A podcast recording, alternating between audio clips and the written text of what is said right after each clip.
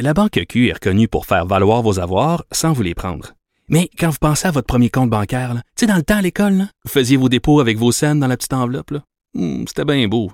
Mais avec le temps, à ce compte-là vous a coûté des milliers de dollars en frais, puis vous ne faites pas une scène d'intérêt.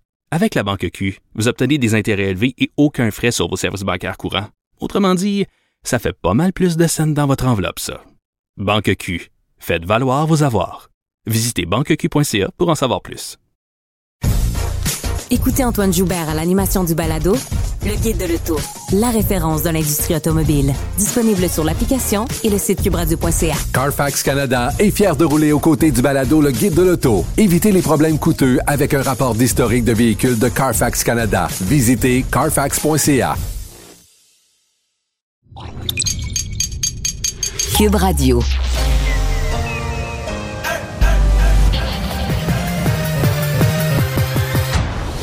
Mario Dumont. Organiser, préparer, informer. Les vrais enjeux, les vraies questions. Mario Dumont. Les affaires publiques n'ont plus de secret lui. Cube, Cube Radio.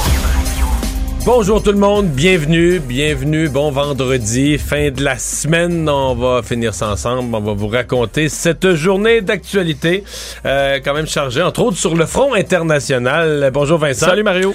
Et euh, et il y a le président Poutine qui a euh, fait un show, certains ont même fait des comparaisons, en tout cas moi je l'ai vu tout de suite, c'est le premier commentaire que j'ai fait avec les discours, euh, le discours à Munich de, de, de Hitler à une Ouais, époque. Là. Dans l'Allemagne nazie. En fait, un mélange de ça, en même temps des euh, un peu euh, WrestleMania, parce que Oui. c'est dans un amphithéâtre où dans, ressemblait à carrément le- un ring de lutte où il est arrivé au centre, Vladimir Poutine, d'un spectacle pro-guerre euh, où il est allé faire un discours avec, euh, faut dire, 90 000 Russes avec des drapeaux russes, des drapeaux Z, là, donc le, le- le symbole de cette invasion de l'Ukraine. On a présenté des vidéos où on voyait des drapeaux de l'Ukraine jetés à terre. Alors vraiment une espèce de spectacle de propagande pro-guerre assez malaisante où, on- où euh, le discours de Vladimir Poutine a été interrompu en direct à la télé par ce qui a été décrit par les Russes comme étant un problème en- technique. En cours d'émission, tu vas nous faire revivre tout le moment, la, la- la façon Ouais. dont ça s'est déroulé, qui est quand Et là, on s'est, on s'est rendu compte qu'il n'était pas en direct parce que c'est devenu comme en direct sur une fanfare. On est revenu avec un. ex- Alors, c'est bizarre ce qui s'est passé là. Est-ce qu'ils ont été victimes d'un sabotage carrément d'un employé? Est-ce que c'est Anonymous? Qu'est-ce qui s'est passé en plein milieu du discours de Mais Poutine? Tout le c'est monde se pose la c'est question. l'erreur ou le sabotage d'un employé, parce que Poutine, c'est sûr qu'il est pas content, là. Euh, non, il doit être. C'était son gros show qui était télédiffusé. euh, Et euh, ça a été interrompu. Il y a aussi la question, ben ok, il y avait beaucoup de gens, mais d'où venaient ces gens-là? On comprend que c'est en gros des fonctionnaires qui ont été en gros un peu obligés d'être là et des étudiants à qui on avait promené une journée de congé. Alors, pas beaucoup de gens qui allaient là, là de plein gré pour euh, approuver la guerre. Euh, et, Mais euh, le discours de Poutine, c'était quand même, c'était du grand discours guerrier, qu'il a atteint tous ses objectifs, que la guerre va bien, il célébrait les huit ans de l'annexion de la Crimée. il n'avait euh, jamais vu une unité pareille en Russie. Alors, on était dans la bullshit. À suivre, on va rejoindre l'équipe tout de suite de 100% Nouvelles et Raymond Filion. 15h30, Mario Dumont est avec nous depuis les studios de Cube Radio. Mario, entretien crucial aujourd'hui entre le président des États-Unis, M. Biden, son homologue chinois, M. Xi. Euh, La Chine semble avoir réalisé qu'elle a beaucoup à perdre avec le conflit en Ukraine si on se fie aux propos là, qui ont filtré. Est-ce qu'on peut en être assuré? Oui.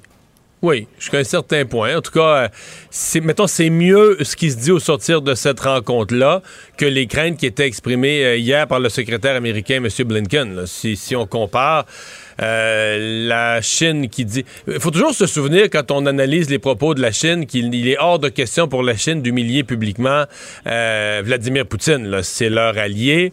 Et de toute façon, même si la Chine entrait dans ce rôle, peut-être souhaitable d'une espèce de... Sais, l'arbitre bien sage au bout de la table qui va réunir les partis puis essayer de, essayer de tempérer tout le monde puis de mettre fin à la guerre, ben pour faire ça, il faut que la Chine... La Chine peut pas se permettre de, de- se tourner carrément contre, contre Poutine.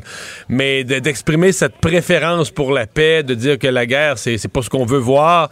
Ça dit ce que ça dit euh, quand même. Et si lorsqu'il dit la guerre, c'est pas ce qu'on peut voir, ben on peut déduire que le sous-entendu, c'est qu'il n'y contribuera pas, donc fournira pas ni des armes ni des moyens de s'en acheter euh, au, président russe. Euh, rencontre quand même de deux heures. On nous parle de deux heures complètes entre M. Biden et Xi Jinping. Donc c'est quand même c'est une rencontre une rencontre majeure. Donc je pense que oui, je pense qu'il faut se voir comme échange. Ouais ouais, je pense qu'il faut voir ça comme dans l'ensemble un développement euh, positif. Et peut-être qu'il y a lieu d'espérer, euh, sait-on, que la Chine va peut-être essayer de jouer un rôle pour essayer de, faire baisser la pression, trouver une sortie de crise à M. Poutine. Il y, y, a vraiment comme une décision à prendre pour la Chine, peut-être un peu pour les Américains, pour les autres aussi. Est-ce que la Chine voudra euh, jouer le rôle du pays qui s'en mêle pas, publiquement? Puis par en arrière, euh, dire à Poutine, là, euh, ça marche pas. Là. Ça marche pas. Nous, on veut bien être ton allié, mais là, faut que tu trouves toi une porte de sortie euh, d'ici une semaine, dix jours. Là, sors de là, règle ça. On va peut-être t'aider à t'en sortir honorablement, mais sors de là. Ou encore, la Chine pourrait décider, à l'inverse, de jouer un rôle plus, plus public. Là. Euh, de, pacificateurs euh, d'un pays donc qui redevient parce que quand même avec les Ouïghours, avec les droits de l'homme, euh, la Chine a, été souvent salie en Occident au niveau de, du rôle de la. Alors tout à coup la, Chine devenait le pays qui cesse les bombardements, qui empêche plus d'Ukrainiens de se faire tuer, qui ramène tout le monde autour de la table. Oups! Il y aurait peut-être un rôle. Et si en plus euh, le président Xi Jinping négocie avec euh, euh, Joe Biden pour que M. Biden le remercie publiquement là, pour, pour le rôle qu'il a joué, oups, là on n'est plus, on n'est plus dans les, les, parlements occidentaux qui dénoncent le, non-respect des droits de l'homme par la Chine. Là. On est dans les pays occidentaux qui remercient la Chine pour son rôle précieux, pour avoir mis fin à une guerre, éviter une guerre mondiale, puis mis fin à une guerre quand même majeure qui faisait chaque jour des, des dizaines et des centaines de Donc, la Chine, c'est comme deux façons complètement différentes pour la Chine euh, de jouer un rôle.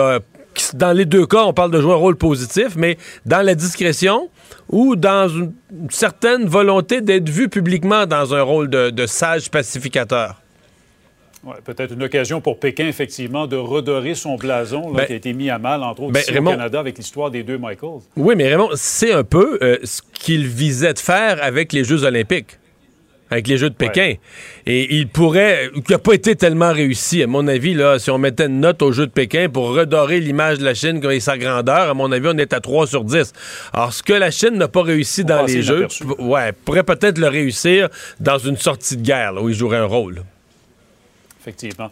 On parlait de M. Poutine il y a un instant. On a vu ces images-là, le président russe qui a livré un discours aujourd'hui devant des milliers de personnes euh, dans un stade à Moscou. Mais là, ce qu'on a appris au cours des dernières heures, c'est que ces gens-là, ils ont été ramassés dans la rue mis dans des autobus. On les a contraints de se rendre dans ce stade-là. Et là, surprise, c'est M. Poutine qui était là. Alors, les gens devaient euh, agiter des drapeaux. Est-ce que ça ne démontre pas que la guerre de M. Poutine, c'est en train de déraper? Oui, il semble-t-il qu'il y avait aussi des étudiants à qui on a donné congé, congé d'examen, mais à condition d'aller euh, d'aller joindre des fonctionnaires à qui on a, on a dit va au rassemblement, puis le reste de ta journée après, va puncher au rassemblement, le reste de ta journée sera en congé. Il semblait pas y avoir effectivement beaucoup de gens qui étaient là par un, un enthousiasme, un déplacement personnel. Il y en avait, il y en avait probablement un certain nombre sur le lot. Il y a des, il y a des fans de Poutine en, Russie, il n'y a pas de doute là-dessus. Mais euh, Dis-moi, j'ai pas aimé le rassemblement. Moi, euh, j'étais pas capable. Dès que je l'ai vu apparaître au bulletin d'information ce matin, LCN, là, mon premier réflexe, j'ai vu, euh, j'ai vu Munich. J'ai vu les grands rassemblements de Munich. Là, Le leader en guerre euh, qui monte. C'était, pour moi, c'était, c'est triste à dire, mais c'était Hitler. C'est ça que je revoyais. Ces grands, grands, grands discours avec des grandes foules. Là, il était dans un stade. Un discours complètement, un discours complètement guerrier, évidemment propagandiste sur le fait que tout va bien puis que la, Russie atteint tous ses objectifs puis tout ça. Mais c'est pas euh, c'est pas rassurant de le voir dans cet état d'esprit-là. C'est surtout ça qui me frappe. Probablement que oui, ça témoigne effectivement qu'il a besoin de renchausser sa position dans l'opinion publique russe, de montrer au monde entier, oui, à nous, qu'il est appuyé par les Russes, mais de montrer au sans doute aux Russes eux-mêmes qu'il est, euh, qu'il fait un rassemblement, puis les gens viennent. Le Russe moyen qui, vit à 400 km ou à 1000 km de Moscou voit ça, il dit ah regarde, il a le monde a l'air d'être avec lui. Donc je pense que c'était à la fois un événement interne et international pour montrer une image de force et, euh, d'unité. La politique de l'image. On va revenir chez nous, Mario, pour parler de M. Charret dans la course à la direction du Parti conservateur du Canada. Il a nommé ce matin Dominique Vien au poste de coprésidente de sa campagne. Madame Vien, c'est une ancienne ministre de M. Charret, évidemment, du temps où il était à Québec. Est-ce que c'est une bonne décision, selon toi? Bien, c'est une femme euh, talentueuse politiquement, habile, élue à quelques reprises à l'Assemblée nationale, maintenant élue à la Chambre des communes, euh, bien appréciée dans son coin de pays, dans le coin de Bellechasse. Là où j'ai une question, euh, Raymond, c'est. M. Jarret est beaucoup attaqué sur le fait que. Au fond, il est un libéral. Il a été premier ministre libéral au Québec. Pendant presque 24 ans, il, il, ne s'est jamais publiquement identifié comme conservateur parce que même en 2012, fin 2012, à l'automne 2012, il quitte. Il est battu comme premier ministre du Québec et il fait ensuite presque une décennie comme simple citoyen, avocat dans le secteur privé rien ne lui interdisait à ce moment-là, je sais pas, moi, Raymond, dans, une campagne électorale, de, vous appeler vous et dire ah, je, serais intéressé à donner une, entrevue exclusive à, Raymond Filion pour donner mon point de vue sur cette campagne puis l'importance de voter conservateur. Ou écrire une lettre ouverte qui soit, qui soit diffusée dans le devoir pour, s'exprimer à titre de, de militant conservateur ou de Canadien préoccupé sur l'importance de voter conservateur. Il ne l'a jamais fait. Donc, pour toutes ces raisons-là, il est maintenant accusé par d'autres conservateurs. Euh, ben, par le clan Poliev, pour pas les nommer, de pas être un vrai conservateur ou d'être un libéral ou un libéral déguisé, etc. On l'a vu même dans des publicités. Là, c'est là qu'est mon étonnement parce que Mme Dominique Vient, c'est aussi une libérale. Et c'est là que je me dis, est-ce que c'est. C'est une de ces anciennes ministres qui était libérale quand lui était libéral. Est-ce que c'est le genre de soutien qui qui apporte vraiment une plus-value à sa candidature, qui vient? Moi, si j'étais lui, ce que j'aurais cherché au Québec, c'est des conservateur, conservateur bleu qui était conservateur là, au municipal, au fédéral, à, tous les niveaux, depuis, des, depuis toujours, qui ont jamais été vus en présence d'un libéral dans leur vie. Là. Quasiment, j'aurais vraiment misé plus là-dessus. Et je me suis posé la question ce matin, c'est pas que Madame Vient est pas bonne, mais c'est qu'on. Est-ce qu'il est pas en train de renforcer une image? Mais en fait, je, je, me demande si ça va bien, la campagne de M. Charret. Je, me pose euh, la question à haute voix. Bon, il y a eu la COVID, c'est pas de sa faute. Là. C'est sûr que c'est une méchante malchance quand tu pars une campagne, tu aurais besoin de voir des gens. Mais tu sais, son lancement sur les réseaux sociaux, les gens ont dit, ouais, ça fait pic-pic un petit peu. Euh, euh, à Calgary. son lancement de campagne, certains l'ont critiqué, mais selon Mme Vien, qu'on a interviewé tout à l'heure à 100 Nouvelles, elle dit que les, cartes de membres se vendent depuis une semaine là, comme des petits pains chauds. C'est ce qu'elle nous a dit. Bon. Je vais attendre pour voir. On va voir ce que ça va donner en bout de ligne. Oui, à suivre. Budget de mardi, grosse journée à Québec, Mario. Est-ce qu'on doit s'attendre, selon toi, à un budget euh, électoraliste, là, à moins de sept mois des élections? Ben, c'est bien certain. Il n'y aura pas de. Je veux dire, on va pas écœurer le contribuable puis euh, y gratter en dessous du gros orteil pour rien. Un. Deux. Ben, il y aura forcément des mesures qui remettent de l'argent dans les poches des contribuables parce que c'est ce que tout le monde demande. Ce matin, il y avait même, on voit les images d'une interpellation qui avait lieu ce matin à l'Assemblée nationale où tous les partis d'opposition et ils avaient certainement raison. Ils étaient certainement à l'écoute de leur population en faisant ça. Allaient de toutes sortes de suggestions, de toutes leurs propositions pour aider les gens à faire face à l'inflation. le gouvernement va y aller sous forme de chèque, mais dans, tous les cas, il y a une volonté de remettre de l'argent dans les poches des gens. On dira, ben ça tombe bien parce que c'est à la fois une année électorale, mais une année de, forte inflation. Donc, euh, c'est le thème central du budget. En fait, moi, ce qui me préoccupe surtout, j'ai aucun doute qu'on va s'occuper beaucoup de pouvoir d'achat dans ce budget. Ma préoccupation à moi, c'est qu'on perde pas quand même le L'objectif de long terme, l'objectif de long terme, depuis quelques années, depuis que François Legault est là, c'est que le Québec rattrape l'Ontario en termes d'augmentation du niveau de vie. Le Québec a été pendant des années très en retard sur le reste du Canada. On était à un certain point la province la plus pauvre. Alors oui, il faut s'attaquer au court terme, à l'inflation et tout ça, mais il faut pas faire... Tu sais, dans, une démarche où on s'occupe des petits problèmes du moment, du court terme, il faut jamais perdre de vue le, phare, le bateau sans ligne, l'objectif de long terme. Mais ça, moi, je vais être attentif à ça euh, mardi. Alors, c'est à suivre effectivement mardi. Merci beaucoup, Mario, puis une excellente fin de semaine. Au revoir. Alors Vincent, dans les autres nouvelles qu'on va surveiller, ben il y a les bombardements qui se poursuivent en Ukraine, euh, à Kiev, mais aussi à l'autre bout du pays, là, à Lviv, là, où on avait eu euh, quand même une certaine tranquillité au début de la guerre. Oui, on voit d'ailleurs plusieurs euh, grands médias où le seul endroit où ils ont pu euh, demeurer, disons, à faire de la, des, émissions en direct, c'était à Lviv, là, donc vraiment dans, dans, dans- dans le secteur le moins touché. Donc en résumé, on n'est plus en sécurité nulle part en Ukraine. C'est vraiment devenu le cas maintenant. Là. Exactement. faut dire que là, ça a été des bombardements, euh, bon, pas généralisés, là, mais un limités, premier mais- signe, euh, peut-être qu'on veut vraiment étendre à la grandeur du pays euh, ce conflit-là. Et bon, on voit des combats encore un peu partout. Et à Mariupol, aujourd'hui, les Russes qui ont dit avoir commencé des combats dans le centre-ville. Alors, disant avoir resserré les taux d'encerclement autour de la ville, que les combattants étaient en train de combattre les nationalistes dans le centre-ville. Le secteur également de Lugansk, la- les Russes disent contrôler 90% de ce territoire-là, tandis que, euh, bon, euh, du côté de, bon, toujours à Mariupol, le fameux bilan là, de ce, du bombardement de ce théâtre, ben, aujourd'hui, était plus précis. On parle d'aucun mort, un blessé grave, mais un blessé très grièvement, une personne très grièvement blessée. Le dégagement des euh, débris se poursuit. Euh, on sait qu'il y avait environ euh, 1000 personnes à l'intérieur de ce théâtre lorsqu'il a été bombardé. Les Ukrainiens accusent les Russes de l'avoir fait ce qu'on comprend, c'est que les gens sont sortis là. Après le bombardement, les gens étaient au sous-sol. Euh, sont- évidemment, il n'y avait pas de registre des présences puis des gens qu'on a cochés. Euh, lui il est sorti. Les gens se sont retrouvés dans des débris, mais étaient capables de sortir du sous-sol, ont quitté les lieux, ce qui fait qu'il était difficile d'avoir un, un bilan ensuite. Tout à fait. Et euh, donc, heureusement, ça ça n'a pas fait de mort, euh, mais c'est un geste qui est dénoncé par les Ukrainiens.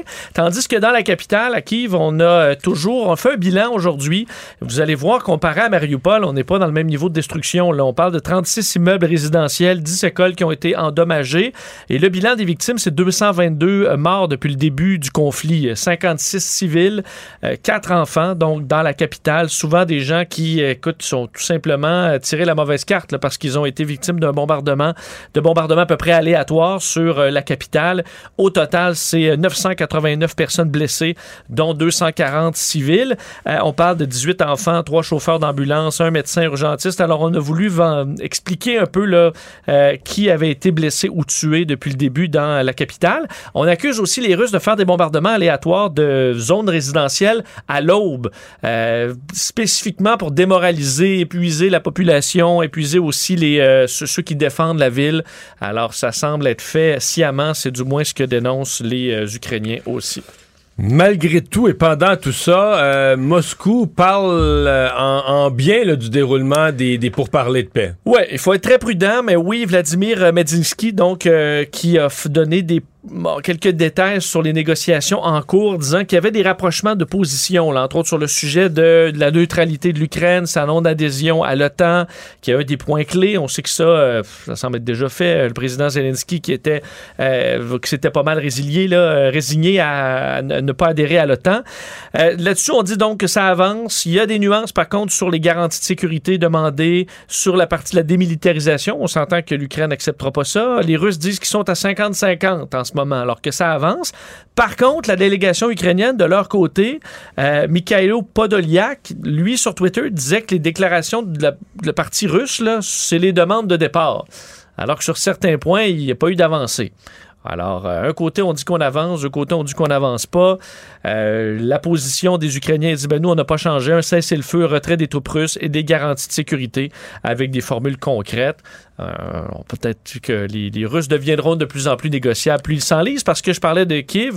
Euh, encore une fois, aujourd'hui, on disait, oui, ils sont tout près de la capitale, contrôlent certaines Mais zones à l'extérieur. tout près, c'est une vingtaine de kilomètres. C'est ce ça. que je combien. 20 kilomètres, là, c'est loin en même temps. Tu sais, si t'avances en te faisant bombarder puis en te faisant tirer des, des, des roquettes sur tes chars, des, euh, des javelins sur tes chars, ben, c'est c'est proche puis c'est loin à la fois, là. Oui, et surtout que, euh, je veux dire, on passe pas de 20 à 5 à 10 à 5 là, dans les derniers jours. On est. On reste on reste à la même place, ou presque. Alors, c'est effectivement encore la confirmation qu'on a eue aujourd'hui de la part de l'avancée des Russes. Le ministre des Affaires extérieures de la Russie, Lavrov d'ailleurs, qui, qui a dit deux choses, deux choses intéressantes aujourd'hui. La première, c'est que euh, il considérait, pour ce qui est de toutes les livraisons américaines ou canadiennes d'armement, il considérait que tout avion euh, qui livrait du matériel euh, de renfort là, à l'Ukraine allait être considéré comme un avion de guerre qui pouvait être abattu par les Russes. Les camions aussi. Euh, ben, D'après moi, ces tirs, c'est un avion américain qui s'en va livrer du matériel. Euh... Ouais, je sais pas s'ils font beaucoup de livraisons aériennes par contre. À mon avis, c'est beaucoup par camion. En, il livre en Pologne. Euh, ouais, ben, en Pologne, puis ensuite on fait le chemin en camion, mais ils ciblent aussi les camions. mais je lisais des, euh, des Ukrainiens sur place qui euh, disent qu'il y a eu aucun bombardement de cette zone d'approvisionnement, aucun camion qui a été visé. Les Russes, est-ce qu'ils ont cette capacité-là en ce moment d'attaquer de façon précise des euh, camions qui arrivent dans cette... Ils ne contrôlent pas cette zone-là. Ce sera difficile. Et en même temps, il y a des inquiétudes parce qu'il y a des camions de missiles, mais il y a des camions aussi d'aide humanitaire.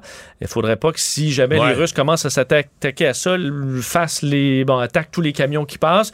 Mais en ce moment, on est loin de ça, là, parce que les Russes sont, sont pas dans ce secteur. T'as vu ce que l'autre chose que M. Lavrov a dit dans une entrevue, je pense même en anglais? Mais non, on lui a parlé des médias, évidemment, de l'Occident, qui étaient tous anti-russes.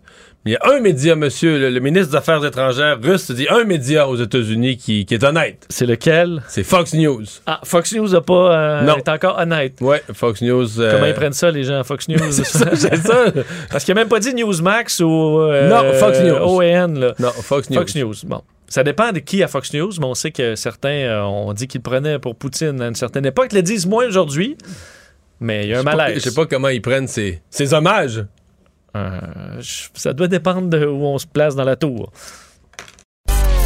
Mario Dumont et Vincent Dessureau. Un duo aussi populaire que Batman et Robin. Cube Radio. Euh, on a parlé du message extrêmement percutant d'Arnold Schwarzenegger.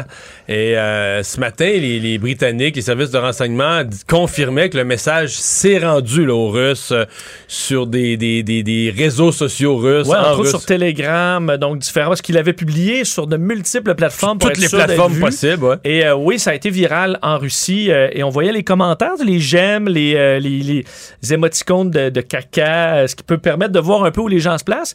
Euh, les j'aime, là, c'était beaucoup, beaucoup plus que les commentaires, les signaux négatifs. Alors, je pense que ça a été euh, bien accueilli par plusieurs Russes, du moins. Et, c'est toute une question qu'on se pose, le rôle des réseaux sociaux. Comment rejoindre une population qui n'a plus, euh, bon, dans les médias officiels, ils sont souvent interdits de dire la vérité, de dire autre chose que la, la version gouvernementale à propos de, j'allais dire, de la guerre. Ils peuvent même surtout pas dire que c'est une guerre.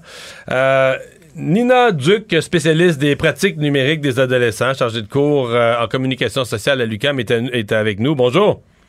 Oui, bonjour. Est-ce que je dis bien votre nom? On dit Duc, tout simplement? Oh, vous pouvez dire Duc, il euh, n'y a aucun souci. OK. Euh, pendant, commençons par ce message d'Arnold Schwarzenegger? Euh, est-ce qu'on se posait la question, est-ce que les Russes ont accès aux réseaux sociaux? C'est quoi la puissance des réseaux sociaux? C'est quoi la capacité d'un message comme celui-là sur toutes sortes de plateformes de réseaux sociaux d'aller rejoindre une population qui, qui, n'a qu'une version au bulletin de nouvelles? Ben, écoutez, moi, c'est ça que je peux pas parler pour la Russie du tout. Euh, mais euh, c'est certain que de ces, ces jours-ci, c'est extrêmement difficile hein, de pénétrer euh, le mur hein, qui sépare la Russie et le reste de la planète hein, en termes de, diffusion d'informations. déjà, Schwarzenegger, si, si je peux revenir aux ados, je pense pas qu'il y a beaucoup d'adolescents qui savent c'est qui. Donc, je soupçonne que ceux qui ont écouté euh, la vidéo d'Arnold se situent beaucoup plus euh, dans mon groupe d'âge. Hein? Ouais, au moins, au moins du 30 ans et plus, là. oh, oui, définitivement, définitivement. Ouais.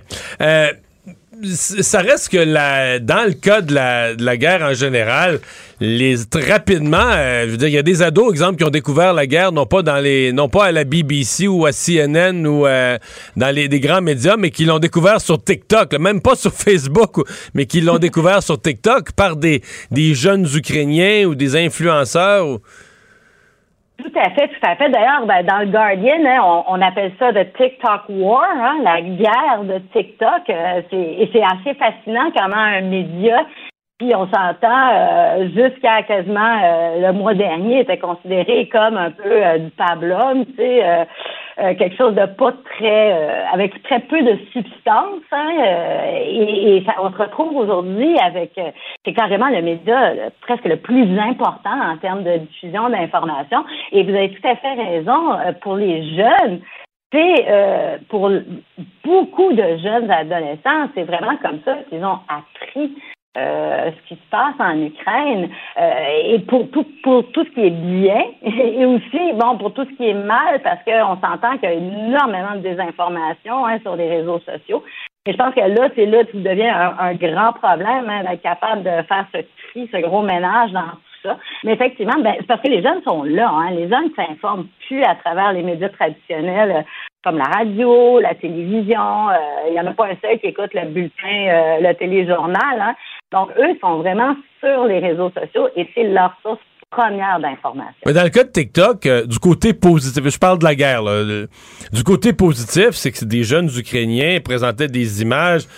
Donc, le jeune vit comme en direct l'horreur, euh, le, déroulement de ce qui se passe, le vécu des victimes, etc. Mais en même temps, euh, bon, j'ose penser que dans le travail qu'on fait en information, euh, il y a une perspective, il y a une explication, il y a un pourquoi, pourquoi la Russie fait ça, où ça s'en va, comment ça pourrait se régler.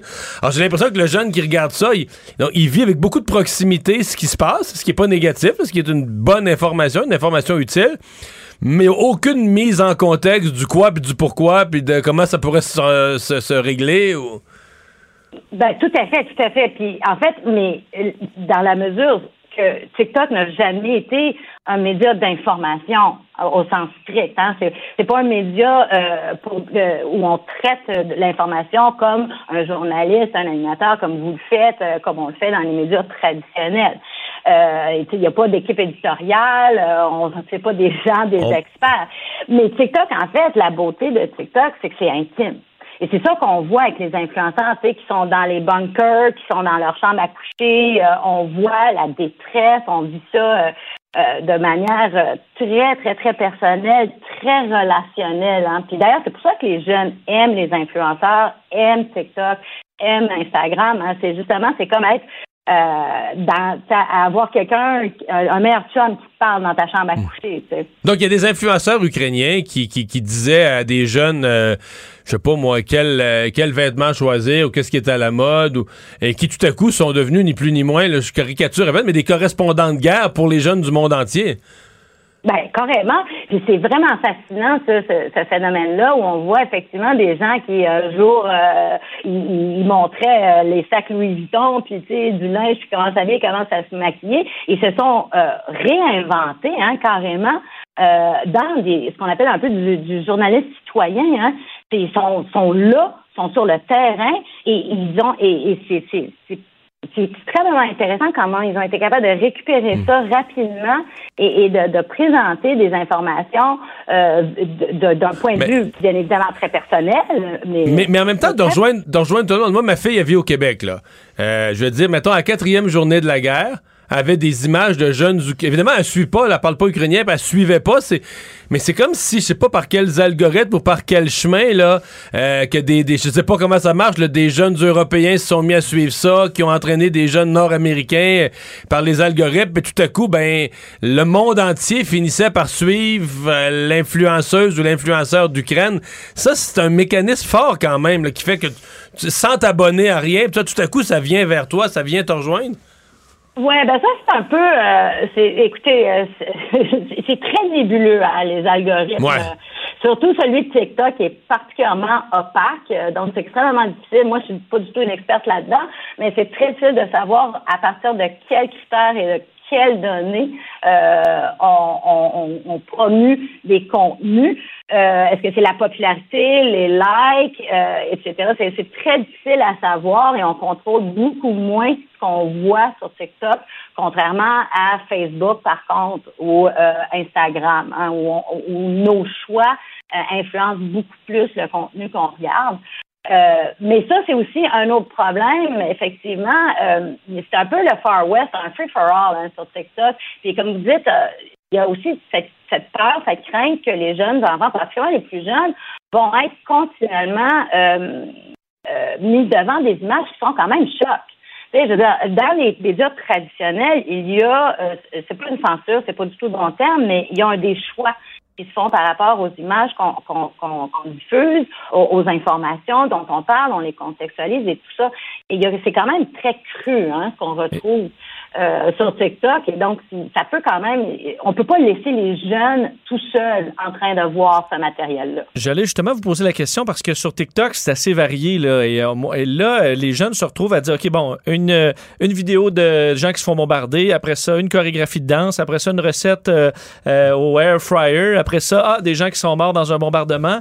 il va falloir quand même que les parents suivent leurs jeunes parce qu'il peut avoir des fois des vont se mettre à paniquer sur des trucs qui sont pas nécessairement importants, se mettre à, ben, avoir peur de, de, de, de, plein de choses, de suivre des pseudo-experts qui en sont pas non plus. Il va falloir les garder à l'œil parce que dans la mesure où c'est justement plus que de la légèreté sur TikTok ou sur d'autres réseaux sociaux. Ben, en fait, je suis absolument d'accord avec vous parce qu'on est vraiment dans un contexte très, très, très particulier actuellement hein, avec cette guerre. Euh, c'est, je pense que c'est la première guerre qu'on vit en direct.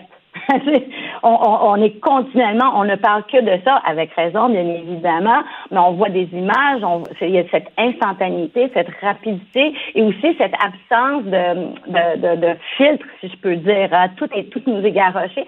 Puis effectivement, chez les plus jeunes qui n'ont pas forcément les outils, ça peut devenir extrêmement anxiogène comme, comme hmm. situation. Hein. Euh, on voit des, des images qui sont troublantes, puis on parle de la troisième guerre mondiale, puis est-ce que ça va nous venir et tout. Donc, je suis tout à fait d'accord avec vous. C'est pas juste de, de, de, voir qu'est-ce que les jeunes regardent, mais c'est aussi d'en profiter pour euh, expliquer c'est quoi une bonne source. Hein? C'est quoi le contexte de cette image? Quels sont les faits derrière ça? Euh, qui l'a partagé? Parce qu'il y a beaucoup de fausses informations qui circulent. Et tu sais, on peut un peu en profiter pour enseigner une certaine littératie numérique pour que les jeunes, quand ils vont être seuls, vont pouvoir aussi bien identifier de manière critique les contenus qu'ils voient. Hmm. Oui, effectivement. C'est arrivé quand même, vous qui, qui surveillez la, relation des ados avec la avec le numérique, c'est quand même arrivé dans leur vie d'une manière assez folle. C'est-à-dire que c'est pas. Euh, je pense pas que dans beaucoup d'écoles, dans les dernières années, on a préparé les enfants à la guerre. Là. Puis elle leur dira d'ici quelques années, il y a des tensions. Tu sais, ça a débarqué, je pense, dans la vie. Bon, peut-être nous autres, on suivait de plus proche depuis quelques jours dans l'information, ce qui se passait entre les Russes et l'Ukraine. Mettons, depuis peut-être deux semaines, trois semaines, un mois, on sentait la tension monter. Euh, même la plupart des experts qu'on recevait nous disaient une guerre, c'est impossible, Poutine ne fera jamais ça. Mais je me mets dans la peau d'un jeune de 16 ans. Et lui, il me semble, la guerre dans sa vie, ça a débarqué. On avait l'impression que c'était une, la guerre, c'était une vieille affaire du temps. de grand-papa, il avait vécu ça. Même l'arrière-grand-papa avait vécu ça.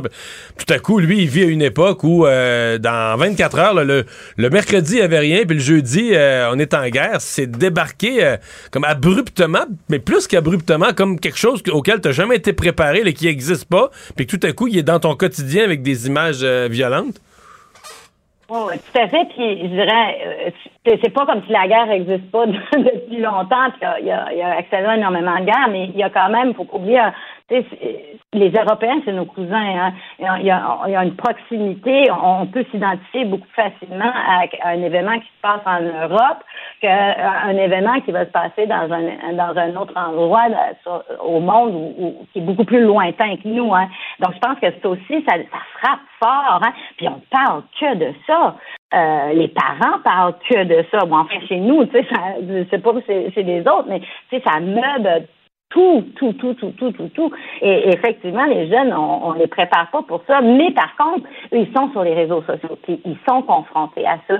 Puis partout, partout, partout, c'est juste voient. Donc, c'est très important pour nous de rentrer là-dedans puis essayer déjà de, de, de, pas faire le ménage, mais au moins de les accompagner à travers toute cette tsunami d'informations.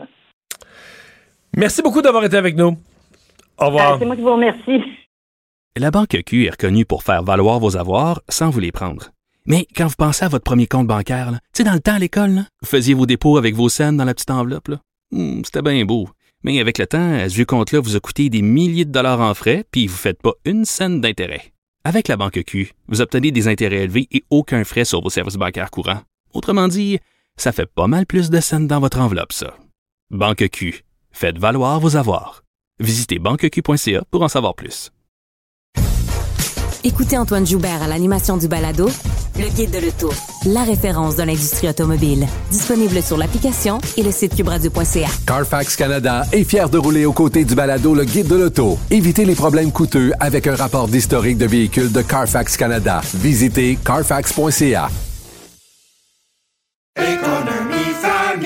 Ici Ricardo. Et Émilie, marchand d'IGA. On a envie de vous inspirer à bien manger. À moins de 5 la portion. Suffit de repérer les produits valeurs sûres et de les cuisiner avec une de nos recettes. Les valeurs sûres, c'est bien pensé, hein? Bien sûr! Détails sur IGA.net.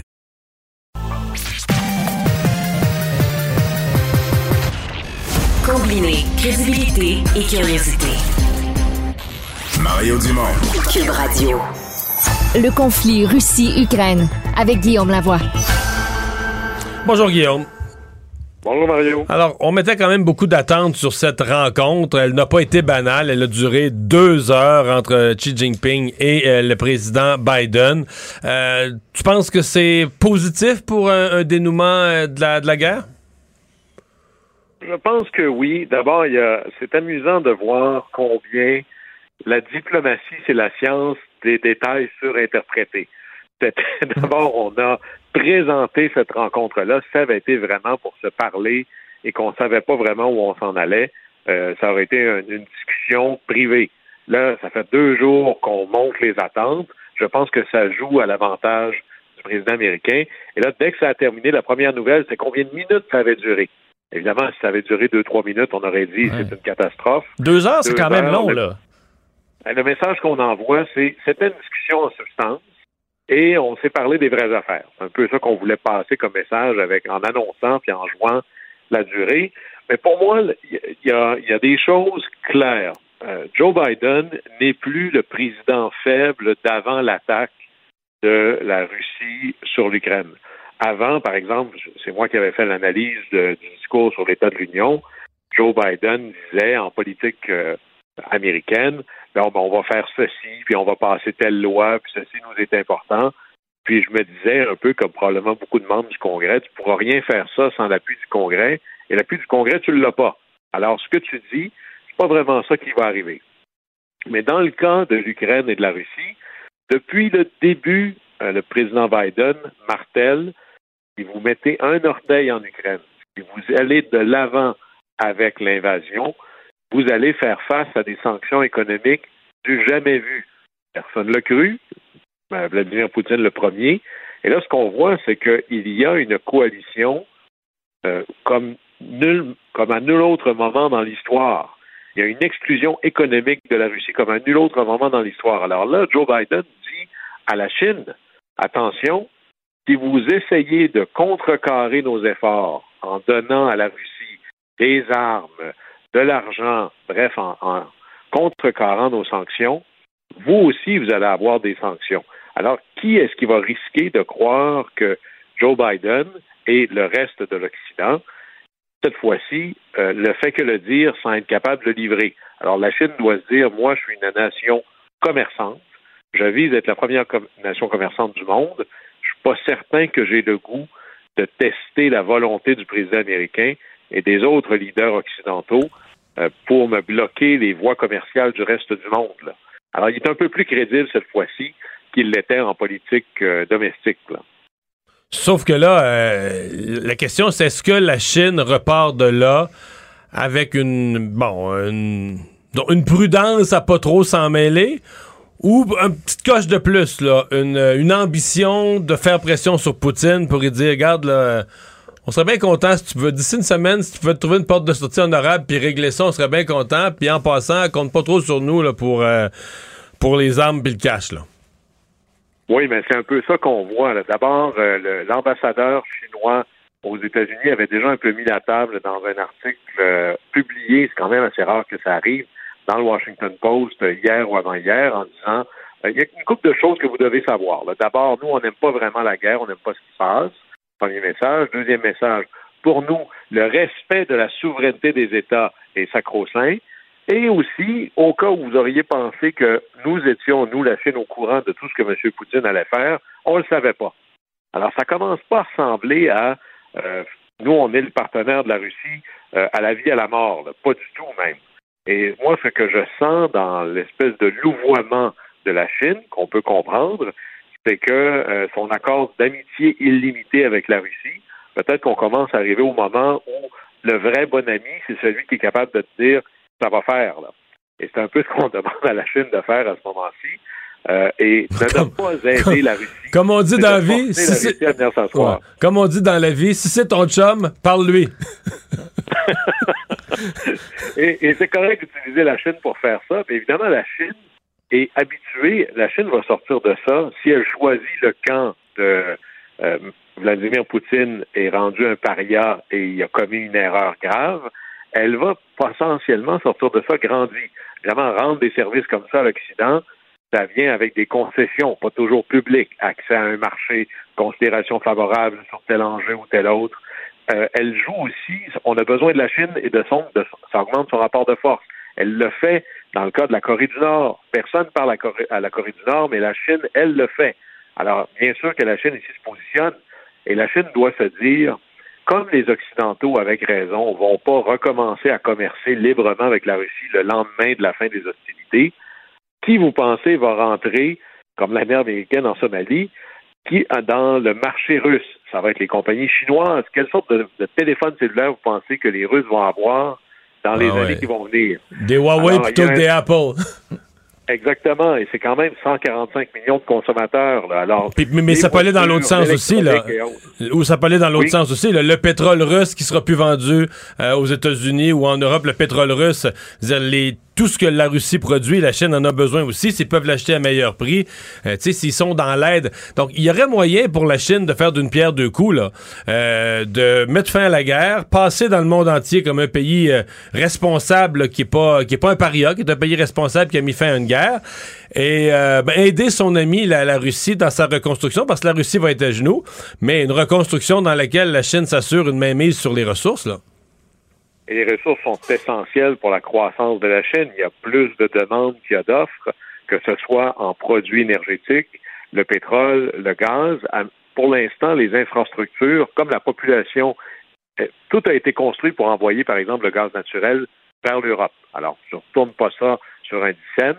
Alors, de dire euh, à l'avenir de la Russie, écoute, de toute façon, c'est moi ton seul marché. Alors, quand je suis ton seul acheteur, habituellement, ça fait baisser ton prix. Mais à long terme, je m'assure d'avoir d'être branché sur une banque de ressources énergétiques et céréalières, alimentaires très, très importantes. Et en plus, tu as plein de consommateurs. Alors, la Chine ici peut, si elle le souhaite, jouer un rôle dans lequel elle peut sortir grande gagnante. C'est souvent ce qu'on remarque dans la pensée chinoise, et c'est propre des nations, des civilisations millénaires, c'est d'avoir une réflexion beaucoup plus ancrée sur le long terme. Et à la fin, tout ça n'aura pas coûté très cher. Là. Sont pas en train, eux, d'envoyer des milliards de dollars à l'Ukraine. Alors, euh, ça va être intéressant de voir comment ça se passe, mais je pense que Xi Jinping et Joe Biden sont des bons élèves de Bismarck et de Nixon.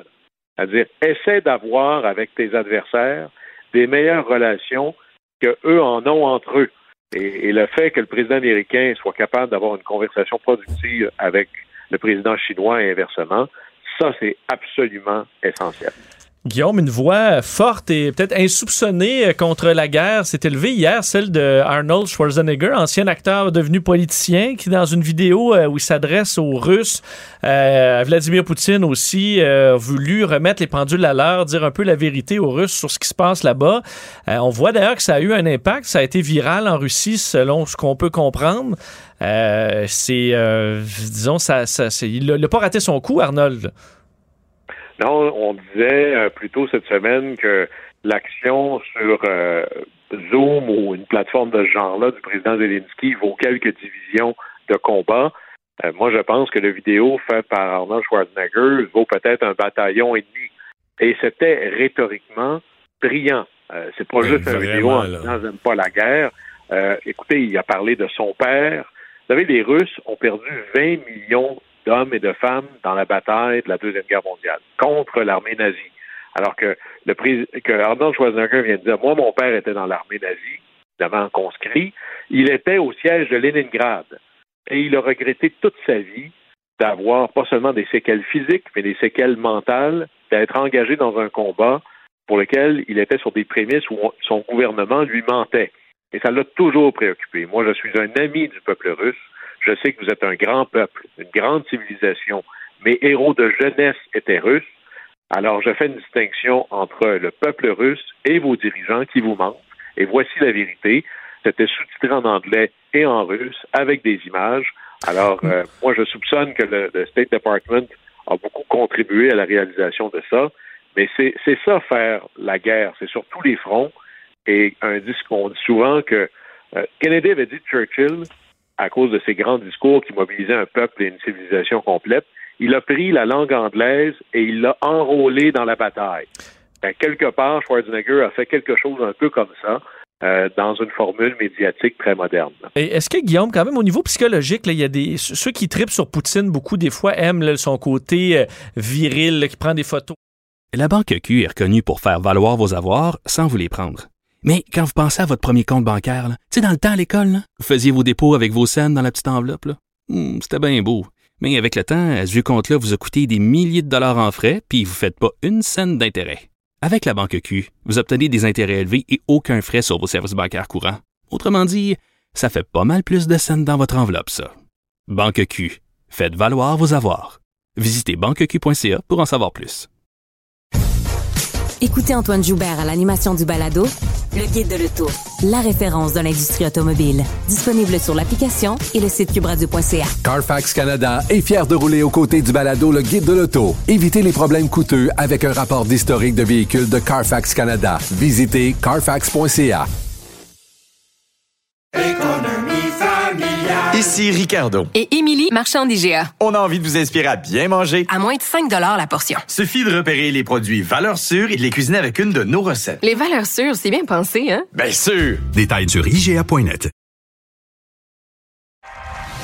Mario Dumont. Il analyse l'actualité et sépare les faits des rumeurs. Il n'a qu'une seule parole, celle que vous entendez. Cube Radio. Alors, euh, moment euh, quand même... Euh, insultant pour certains, cocasse pour d'autres, euh, bizarre, malaisant, trouvez vos mots, euh, choquant pour certains, euh, j'en doute pas.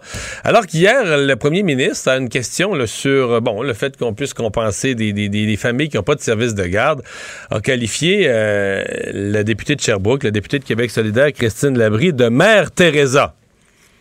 Moi, dans ma tête, a rien de plus positif. C'est une des figures les plus euh, synonymes de, de, bonté, de don de soi qu'on ait connu sur Terre, Mère Teresa, mais on n'a pas nécessairement été interprété euh, comme, étant, comme ayant été dit de bonne foi. Mais elle est avec nous, la Mère Teresa. Christine Labrie, bonjour. Bonjour. Ben, à première vue, c'est pas nécessairement une insulte, mais c'est plus la façon dont ça a été sorti. Effectivement, parce que ma Teresa, c'est une personne que je respecte. Là. En ben pas les mots, c'est vraiment le ton puis le contexte euh, qui nous disent comment les interpréter. Parce que là, on venait de refuser de, la proposition que je faisais. Et, comment vous l'interprétez? Est-ce que c'était. Est-ce qu'on parle d'un commentaire de mon oncle? Est-ce qu'on parle d'un commentaire déplacé? Est-ce qu'on parle de, carrément d'un outrage dans un contexte parlementaire? Moi, je l'ai vu comme une moquerie, euh, comme s'il trouvait déraisonnable la demande que je formulais d'aider euh, ces femmes-là. Moi, je venais de les accuser d'abandonner des femmes qui, en ce moment, ont déjà leur enfant. Leur enfant y est né, ils n'ont plus de prestations de RQAP, ils n'ont pas accès à une place, donc elles ne peuvent pas travailler et elles vivent la crise de l'inflation comme tout le monde. Elles se privent d'un salaire. Moi, je demandais une mesure d'aide d'urgence pour aider ces femmes-là parce que je le sais qu'on peut pas leur offrir une place en service de garde aujourd'hui. Je le sais que ça va prendre des années. Mais en attendant, on n'est pas obligé de laisser ces femmes-là s'appauvrir puis vivre les conséquences financières de cet appauvrissement-là jusqu'à leur retraite. C'est un peu ça que je disais. Hmm. moi, j'ai vu comme s'ils se moquaient de ma proposition. on va y arriver dans un instant parce que le but de l'entrevue, c'est aussi de couvrir votre proposition. Mais mon dernier commentaire ou ma dernière question, c'est euh, j'ai vu que sur votre page euh, ou sur votre statut, votre descriptif Twitter, vous avez, vous avez pris ça avec un clin d'œil, là. Ben oui, écoutez, moi, je me laisserai pas démoraliser par des commentaires comme ça. Ça me fait plus rouler les yeux au ciel de le voir avoir cette attitude-là. Mais par contre, quand j'ai vu les les femmes qui étaient euh, qui étaient là à l'Assemblée nationale, qui ont assisté à la période des questions live, là, elles étaient sur place. Elles ont euh, elles ont été vraiment choquées d'entendre ça parce que elles elles ont des besoins financiers importants en ce moment. Euh, puisqu'on n'est pas en mesure de leur offrir une place, elles demandent qu'on puisse les dépanner financièrement, puis elles ont été vraiment blessées de ces commentaires-là. Bon, allons-y maintenant. Cette parenthèse fermée euh, avec le, fond de la proposition, parce que ce que ce à quoi vous référez, c'est à l'incapacité de certaines euh, certaines familles, certains couples, certains ménages d'avoir accès à des euh, services de garde. et vous dites quand ils arrivent à la fin de leur prestation d'assurance parentale, ben ils se retrouvent devant rien. Là. On peut pas aller travailler parce qu'il y a personne pour garder les enfants et ils se retrouvent avec rien. Exactement. C'est ça qui se passe pour des dizaines de milliers euh, de parents en ce moment au Québec. Tant que ça, des dizaines de milliers? Ben, c'est 51 000 parents, oui, sur la liste d'attente. Puis c'est ceux dont les enfants sont déjà nés, 51 000 parents. Puis en fait, ça, c'est un chiffre qui n'a pas été mis à jour depuis euh, euh, depuis plusieurs mois. J'espère qu'on aura une mise à jour bientôt, mais c'est le chiffre le plus récent disponible en, en date d'aujourd'hui. 51 000 enfants sur la liste d'attente, des enfants qui sont nés, qui ont besoin d'une place maintenant. Là, ils sont pas tous poupons. Euh, moi, la proposition que j'ai faite cette semaine, c'est de euh, donner une, une, mesure d'aide d'urgence pour les parents de poupons parce qu'on sait que c'est en bas de 18 mois que c'est vraiment le plus critique, le plus difficile de trouver une place. Euh, souvent, les gens réussissent à obtenir une place, mais elle va être disponible seulement quand leur enfant aura 18 mois. donc, il y a vraiment un, trou là critique entre la fin du RQAP et puis ce moment-là. Le montant que vous avez identifié, 870 dollars par mois, est-ce que c'est, est-ce que je l'interprète bien que c'est le montant, c'est l'équivalent de ce qui est versé euh, à 40 quelques dollars par jour pour une place en CPE, la, la, part, la part subvention gouvernementale, vous dites, ben, donnez-leur? Non, nous, le calcul qu'on a fait, c'est qu'on s'est calqué sur euh, la, la prestation pour contrainte temporaire à l'emploi. C'est exactement le même montant qui est donné aux personnes qui ont une contrainte temporaire à l'emploi. Puis moi, je trouve que c'est ça la situation de ces femmes-là. Elles vont pouvoir travailler dès qu'elles vont avoir une place. Euh, elles sont en mesure de travailler si c'était pas qu'il n'y a pas de service de garde. Donc, euh, c'est là-dessus qu'on s'est calqué. C'est un nom définitif que vous a dit le gouvernement? Le ministre responsable de la famille vous a répondu quoi, en fait? Euh, le ministre responsable de la famille a répondu non à cette proposition-là. il a dit que il a dit qu'il avait pris plein d'engagements pour livrer des places dans les prochaines années. Puis c'est vrai, il a pris ces engagements-là. Moi, c'est pas ça que je mets en doute en ce moment, quoique pour les livrer, les places annoncées, ça va prendre des éducatrices, puis c'est pas gagné d'avance. Moi, ce que je lui dis, c'est en attendant que les places soient livrées, les femmes qui ont déjà leurs enfants dans les bras puis qui, qui vivent l'inflation comme tout le monde, là, qui voient la hausse de la facture d'épicerie, la hausse du loyer, de, de, de l'hypothèque, du gaz, de l'Hydro-Québec, puis qui se privent de revenus, pas par choix, là. On peut-tu faire quelque chose pour les aider? Puis il y a du non. Euh, pour moi, euh, ça m'empêchera pas de continuer de militer pour cette mesure-là. Écoutez, ça fait déjà un an que ma place au travail le demande. On s'arrêtera pas à un premier non parce qu'il y en avait déjà eu dans les derniers mois des noms. Euh, on va on va continuer. Puis le budget va être rendu disponible mardi. Réalistement, je m'attends pas à trouver cette mesure-là là-dedans. Mais nous, on va rester mobilisés. Puis j'en ai vu, euh, d'ailleurs, ce gouvernement-là, on a déjà vu qu'ils ont déposé un budget sans absolument aucune mesure euh, financière contre la violence conjugale. Puis finalement, ils ont vu le, tollé que ça a fait. Ils sont revenus sur leur décision. Ils ont finalement investi des fonds. Donc, euh, moi, je reste mobilisé, puis le mouvement aussi. vous restez mobilisé et vous vous représentez dans Sherbrooke. vous quittez pas la politique pour aller faire de l'humanitaire dans les rues de Calcutta? Non, pas du tout. Je me présente dans Sherbrooke. Puis d'ailleurs, on a d'excellentes candidatures solidaires en Estrie qui ont été annoncées dans les dernières semaines. Donc, on est plus mobilisés que jamais. Entre autres, Madame euh, de la Santé publique euh, généreuse. Ça, je me trompe-tu de nom? Mélissa Généreux. C'est ça, c'est ça, c'est ça. Philippe Pagé, la Fédération de la, relève agricole également dans, Richemont. Donc, une équipe solide en Estrie. Puis, euh, oui, on est là pour aider les plus vulnérables. on n'est peut-être pas Mère Teresa, mais on est là pour défendre les citoyens. Christine Labrie, merci. Au revoir. Bonne fin de journée. Mario Dumont et Vincent Dessureau. Inséparables comme les aiguilles d'une montre. Cube Radio. C'est vendredi. Et à la veille de la fin de semaine, comme à chaque vendredi, Émilie Fournier est avec nous pour nous donner le goût de regarder Star Academy. Bonjour, Émilie. Allô, allô? Alors, euh, à quoi on s'attend? Évidemment, il y a nos, mises en danger. Euh, ça a été rock'n'roll la semaine passée d'éliminer quelqu'un. Oui, ben la preuve qu'on a des super candidats, la preuve aussi que euh, comme disait René Angélil, il faut être bon quand ça compte. puis il y a aussi, ben, c'est super parce qu'à Star Academy, si vous avez un préféré, vous avez la possibilité de le protéger. Alors, petit rappel, de voter pour vos candidats favoris. C'est la meilleure façon de les voir euh, se maintenir dans l'aventure. Et euh, quand même, là, on parle, c'est trois, euh, trois jeunes femmes qui sont de, de, de fort calibre, je dirais même peut-être calibre similaire. Elles ont des, chacun bon, des, des, des bon, davantage dans certains styles ou autres, mais on, c'est, c'est tout un calibre quand même là, pour, pour, cette, pour ces- les trois mises en danger.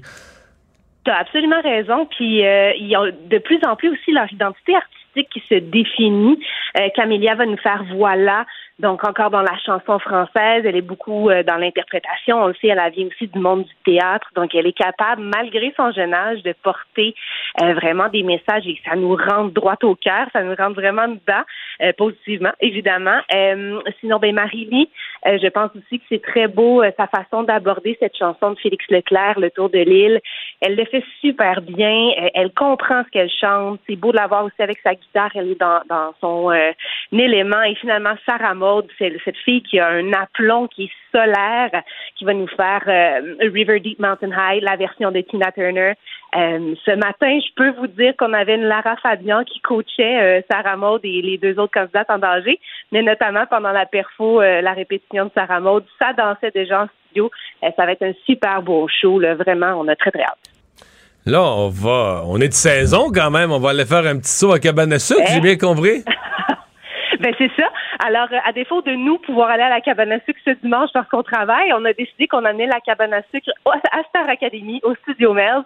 Euh, c'est quand même capoté d'avoir Yves Lambert, Edith Butler et Jérôme 50 sur la même scène qui, on, vous allez vous en rendre compte, c'est comme si ça devenait trois icônes de cette tradition qui est le temps des sucres. Trois icônes, en fait, de, de je dirais, de fierté de leur patrimoine respectif. C'est vraiment super cool de voir les académiciens s'amuser au travers de tout ça, danser, giguer, taper du pied. Euh, vraiment, si vous n'avez pas encore mangé de la tire euh, cette saison, vous allez sûrement en manger la semaine prochaine. Ah! Ah, on la connaît celle-là? La fontaine est profonde, je me suis coulé à fond paroles? Ben, c'est ça que je me demande. C'est pas facile quand même. Ben, je me disais. Le est-ce petit que- porte-clés courrouillé, c'est correct, là. Il y, a, il y a des bouts quand même là-dessus, Émilie, que peut-être certains académiciens qui disaient oh, OK, on a des paroles à apprendre cette semaine? C'est quelque chose. Euh, ce sont des paroles qui sont maintenant assimilées, euh, mais en même temps, euh, moi je lisais parce qu'il y a les télésouffleurs là, dans le dans le studio secret de coulisses. puis J'essayais de suivre avec eux, puis Ouais, je me disais vite, ah ouais, ils sont vraiment bons, ce sont vraiment des professionnels et oui, ça va vite. Mais en même temps, mon Dieu, que tout le monde connaît ces chansons-là. Euh, je pense que ça va nous faire du bien, justement avec le beau temps en plus qui est là cette semaine. tu sais. Bon. Euh, en rafale, parce que là, le temps file, puis on est Le déjà un peu en temps retard dans notre émission, mais en rafale, les autres euh, éléments du spectacle? Bien évidemment, euh, Cœur de pirate, donc euh, qui vient tout juste de donner naissance à un enfant. Elle fait un peu son retour en télé en chanson sur notre plateau euh, ce week-end. Donc on va faire un medley avec euh, ses plus grands succès, également ses nouvelles chansons. Euh, Daniel Lavoie, mon Dieu, une voix tellement solide, un homme qu'on aime suivre depuis des années. Euh, donc super beau medley avec lui les académiciens. Il est en pleine forme. Et puis euh, aussi vous dire qu'on a une autre directrice, directrice dis-je, invitée. C'est notre troisième de la saison. C'est Lydia Bouchard, donc la maître de l'émission Révolution à TVA, qui a signé Oh, un, ça- un, un ça va être chorégraphié un peu, là. Oui, c'est ça. Dans ces mouvements, gros défi pour euh, nos jeunes. Ils vont, euh, je vous dis un petit scoop, ça part coucher euh, vraiment en train de chanter sur le dos, comment la voix va se porter dans tout ça. Donc, j'ai vraiment hâte de voir, mais euh, ce qu'on a pu apercevoir dans la quotidienne hier nous donne quand même un, un bon avant-goût. Avec elle aussi, on va un peu souligner l'arrivée du printemps. Ça va être un numéro romantique et rafraîchissant. Et après le, le, le- le- le choc du départ de dimanche, je pense qu'on dirait que des académiciens se sont amusés cette semaine. Là. Je voyais, ils jouaient à toutes sortes de jeux, à Floor is Lava. Ils se sont éclatés dans l'académie pas mal. Est-ce que je me trompe? Non, tu as vraiment raison. Je pense que l'idée, euh, c'est de se dire, ben écoute, on est ici, on en profite. Euh, il faut en profiter puis être très conscient de tous ces petits moments-là qui passent peut-être vite. En fait, on ne sait pas euh, quand sera notre dernière journée à l'académie. Donc, j'ai l'impression que ça a été saisissant au début et c'est normal. Mais après ça, ça a peut-être réaligné un peu les flûtes, réaligné les choses. Et puis, ben, on est vraiment dans la, j'ai goût dire la gratitude, dans le bonheur d'être là puis d'être une gang ensemble qui vivent de la même passion. Émilie, bon dimanche soir à toute l'équipe. Merci à vous aussi. Salut.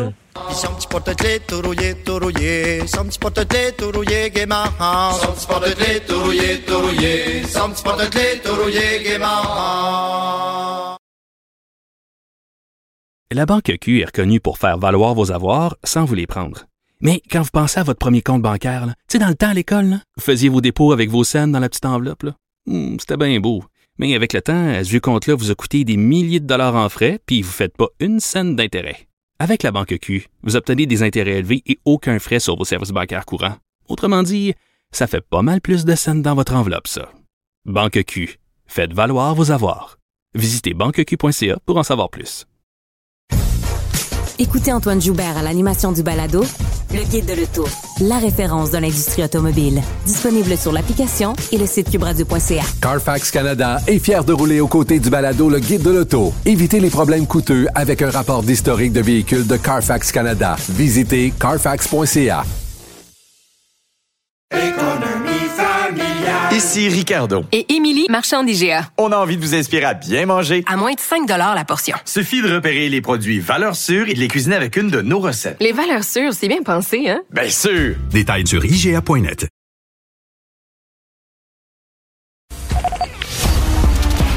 Les vrais enjeux, les vraies questions. Les affaires publiques n'ont plus de secret pour lui. Mario Dumont. Vous avez 24 minutes dans une journée. Tout savoir en 24 minutes. Pour s'informer et comprendre en 24 minutes, ici Mario Dumont, en compagnie de Vincent Dessureau, des studios de Cube Radio, la station d'affaires publique de Québecor. Voici Tout savoir en 24 minutes. Tout savoir en 24 minutes. Les euh, combats se sont poursuivis euh, pour une nouvelle journée en Ukraine, entre autres selon euh, les autorités russes. Les combats qui se sont qui ont commencé à se dérouler dans le centre-ville même de Mariupol, ville, assiégée, ville en grande partie détruite par des bombardements depuis plusieurs jours. Mais selon les unités de la République populaire, on dit qu'à Mariupol, les, enfin, les unités du Donetsk là, sont, sont arrivées et combattent maintenant à l'intérieur du centre-ville.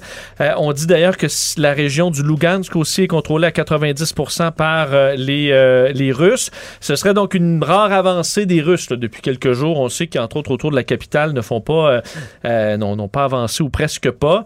D'ailleurs, on a un peu plus de détails sur ce qui s'est passé à C'est la, Mariupol. c'est la région la plus favorable pour eux parce qu'il y a déjà des pro-russes dans la région. Euh, c'est voisin de chez eux aussi. C'est collé sur la frontière russe. Donc c'est plus facile. T'as pas, sur une des façades, t'es comme les chemins mènent vers chez vous. Oui, c'était une ville euh, plus petite, aussi Mariupol que, que la capitale, par exemple, et on a réussi bon, à l'endommager de façon euh, énorme. Euh, D'ailleurs, sur le bombardement mercredi d'un théâtre là, à Mariupol qui a inquiété le monde entier, il semble que le bombardement n'ait pas fait de victimes finalement finalement euh, par contre, un blessé grave, on parle de personnes très grièvement blessées selon le conseil municipal de euh, la ville de Mariupol. Le dégagement des débris se poursuit, toutefois dans la mesure du possible. On sait qu'il y a des bombardements qui euh, se font entendre à peu près à tout moment. Jusqu'à un millier de personnes se retrouvaient à l'intérieur, essentiellement des femmes, des enfants, des personnes âgées qui se cachaient dans ce bâtiment qui a heureusement résisté au bombardement. On accuse d'ailleurs la Russie d'avoir sciemment visé ce, ce théâtre. Ce temps, dans la capitale, euh, à Kiev, ben là, on donnait des bilans. Là. 222 personnes sont mortes depuis le début du euh, conflit, 56 civils parmi ceux-là. Euh, également, la destruction, on parle de 36 immeubles résidentiels. Ça vous montre quand même que comparé à la destruction de Mariupol, on dit que 80 des édifices sont endommagés ou détruits, on est loin de là, dans la capitale. Mais on, on sait qu'il y a des forces russes qui sont très près. Mais non, qui mais n'ont- 36 bâtiments dans une ville de la grosseur de Montréal, c'est épouvantable pour ces gens qui habitaient là, puis c'est des bâtiments résidentiels, ça devrait pas être détruit, mais la ville est pas euh, la ville est pas à feu et à sang là. Non, effectivement. Euh, donc, c'est pour ça qu'on fait un bilan là, depuis le début. Euh, 889 personnes blessées, 240 civils. Puis on expliquait que là-dedans, il y avait 18 enfants, euh, des chauffeurs d'ambulance, des médecins urgentistes également. Euh, alors que les Russes se retrouvent dans plusieurs zones en périphérie, mais l'avancée qui est au point mort depuis plusieurs jours euh, maintenant. On dénonce aussi des bombardements qui se font surtout à l'aube, euh, qui auraient pour but de démoraliser les Ukrainiens, de les fatiguer, démoraliser également ceux qui défendent la ville. Euh, c'est ce qu'on décrit. Également, euh, du côté de Lviv, bon, ville beaucoup, qui était loin des combats, beaucoup, plus, euh, beaucoup plus à l'ouest. Ils ont eu des bombardements dans les dernières heures, on le sait, ce qui amène les Ukrainiens à s'inquiéter d'un conflit vraiment à la grandeur du pays. D'ailleurs, dans un bon, une présentation symbolique aujourd'hui, on a disposé 109 poussettes et paniers de bébés devant la place du marché de la ville pour montrer, euh, bon, pour représenter les 109 enfants qui sont morts dans cette guerre-là depuis le début. Alors, c'est une image quand même assez forte qu'on a installée là. Euh, 109 enfants aussi auraient été tués en Ukraine depuis le 24 février. Alors, on a voulu leur rendre hommage de cette façon. Euh, bon, on surveillait aussi ce qui allait se passer au niveau euh, diplomatique aujourd'hui, au niveau géopolitique, parce qu'il y avait une rencontre euh, très importante, très suivie aujourd'hui entre le président chinois Xi Jinping et le, président des États-Unis, Joe Biden. On Puis en- les, les- les nouvelles, jusqu'à temps que la rencontre commence, tout était mauvais, là. Euh, Il y avait des rumeurs, les Européens disaient avoir euh, des signaux négatifs que la Russie voulait embarquer avec, euh, que la Chine, pardon, voulait embarquer et aider la Russie. Hier, le secrétaire d'État américain, Blinken, lançait des avertissements à la Chine, mais comme s'il s'attendait que la Chine soit sur le point d'aider la Russie. Donc, avant la rencontre, peut-être c'était voulu, c'était de la stratégie, mais le ciel était nuageux, là. Ouais, puis ça, on entendait effectivement monsieur le, le secrétaire d'État Blinken qui semblait vouloir hausser le ton. Euh, mais là, ce qu'on, on ne sait pas ce qui s'est dit là exactement. On sait la durée. Par contre, on sait qu'ils se sont parlé pendant deux heures, ce qui est signe, bon, qu'on est quand même assurément pu couvrir certains sujets. Ça n'a pas duré cinq minutes. Euh, dans la télé, euh, télévision chinoise, on rapportait que, bon, selon le chef d'État chinois, on dit la crise ukrainienne n'est pas quelque chose que nous souhaitons voir arriver. On estimait que les conflits militaires étaient, euh, n'étaient dans l'intérêt de personne. Qui respecte la souveraineté des États. Oui, ce qui est, euh, bon, ça C'est dépend. quand même gros, ça, là, pour le point de vue de ce conflit-là. euh, Ouais, sauf que là, tu peux te dire, ben, les Russes, eux, pensent que c'est leur État à eux, là. Comme eux pensent que. Taïwan, c'est à eux. Euh, on peut peut-être laisser place à l'interprétation un peu. On dit aussi qu'un conflit avec les États-Unis ne peut pas aller jusqu'à la confrontation armée. Alors là, à la fois la Chine, enfin, la Chine comprend que une guerre avec les États-Unis, euh, c'est pas possible. Une confrontation armée avec les États-Unis. Euh, l'entretien s'est fait dans la Situation Room. On sait, là, bunker euh, présidentiel, pièce ultra sécurisée où Joe Biden s'est rendu pour cette, euh, cette discussion.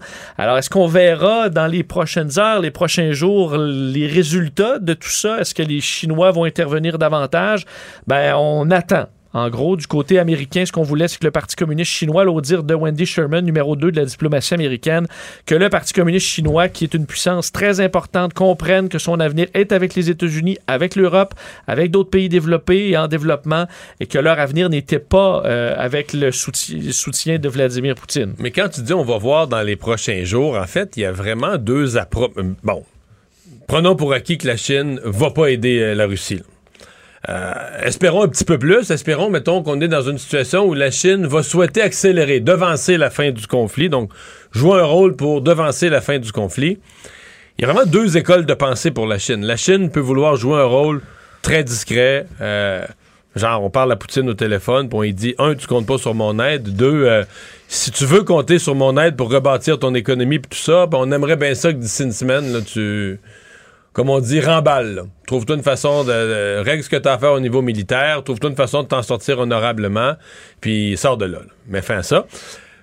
Ou encore, la Chine pourrait choisir complètement à l'inverse de jouer un rôle pas discret du tout, de jouer un rôle très public, mondialement vu, là, de, de, de pacificateur à une table de négociation où la Chine est le, grand sage, le grand sage qui a, qui pas pris position au début, qui est resté neutre, mais là qui arrive à un certain point, euh, et que les Américains, dans un cas comme ça, et peut-être que ça a été abordé même avec Biden ce matin, et que les Américains devraient remercier la Chine pour son rôle, parce qu'on comprend que pour la Chine, c'est la, la Chine qui veut être une grande puissance, il n'est pas arrivé souvent là, dans les dernières années de se faire féliciter sur toute la planète, là, sur tous les continents, d'être même aux Olympiques, je veux dire, ça a été une horrible flop. vitrine pour eux. Là, ouais. flop total. Ils voulaient que ce soit ça, les Olympiques, que ce soit l'occasion pour tous les continents de voir la grandeur de la Chine. Ça n'a pas marché. Mais là, la Chine, remerciée par euh, tous pour son rôle de pacificateur, ça pourrait faire le job que les Olympiques n'ont pas fait. Là. Tout à fait. Est-ce que, par contre, je, je comprends que c'est de la belle naïveté, là, mais dans toutes ces négociations-là, on parle peu du fait de dire ah, ben, est-ce que la Chine pourrait être émue de voir les Ukrainiens euh, tout simplement par euh, le fait qu'ils n'aiment pas voir la guerre? Euh, c'est plus est-ce qu'est-ce que la Chine peut en tirer de la Ah, ben Russie ben oui, versus ben oui, on est vraiment sûr. dans ça? Et, et- et probablement que la Chine va dire, ben garde, moi, si tu veux que, si tu veux, toi, les États-Unis, tu veux que cette guerre-là finisse, moi, je suis prêt à t'aider, mais... Qu'est-ce que ça me rapporte, là? Ben, qu'est-ce que À ça part, me rapporte? la ou- fin de la guerre. C'est ça. C'est loin par de chez contre, eux. Par contre, euh, ce matin, euh, professeur de l'Université Laval, professeur Duchesne, qui est spécialiste des affaires chinoises, me rappelait que euh, c'est quand même congrès du Parti communiste chinois euh, cet automne où, exceptionnellement, ce qui est difficile à obtenir, Xi Jinping va obtenir un troisième mandat. Mais évidemment, il n'y a pas d'élection. Nous, on dit qu'il n'y a pas d'élection en Chine, dans le sens qu'il n'y a pas d'élection où tout le- toute la population... Nous, ici, une élection, c'est que tout le peuple vote. là. Là-bas, c'est pas ça. Mais dans le Parti communiste chinois, c'est pas tout d'un bloc, là. Il y a des tendances, il y a des tiraillements, puis comme tout, dans tous les peuples du monde, là, le pouvoir, tout le monde le veut, le pouvoir, là. Fait qu'il y, y a des aspirants, puis il y a des gens qui disent, bon, ben lui, le Xi Jinping, il a pas fait ci, il a pas fait ça, on serait meilleur que lui. Et donc, lui a promis une croissance économique exceptionnelle, en haut de 5 par année. Ah, il- Mettons qu'il fait suer tout le monde, mettons qu'il aide la Russie, puis mettons qu'il se fait boycotter par la- la- les États-Unis puis l'Europe. C'est sûr que ses objectifs de croissance économique, il y a Une pas... décroissance soudaine une moins 10 décroissance, c'est ça. euh, T'as moins 10% plutôt que plus 5. Là. Fait que ça, il peut pas trop, trop se permettre ça, à moins de changer complètement la- le, le- le- le narratif puis de dire, ben là, on tombe en guerre contre l'Occident. Mais ça semble pas être là que les Chinois s'en vont. Là. Tout savoir en 24 minutes. Euh, bon, du côté de Moscou aujourd'hui, c'est un drôle de très étrange spectacle auquel on a assisté. Là. Euh, Vladimir Poutine avait organisé une fête ultra patriotique à Moscou, donc une espèce de démonstration euh, d'unité face à l'invasion de l'Ukraine, mais vraiment Dans un stade de 90 000 personnes. Ouais, un vraiment un spectacle avec des feux d'artifice, euh, des groupes, des chanteurs. Des de- drapeaux russes. Des drapeaux russes, des drapeaux avec le Z, signe de l'invasion russe. On y voyait des euh, où on jetait des drapeaux ukrainiens au sol.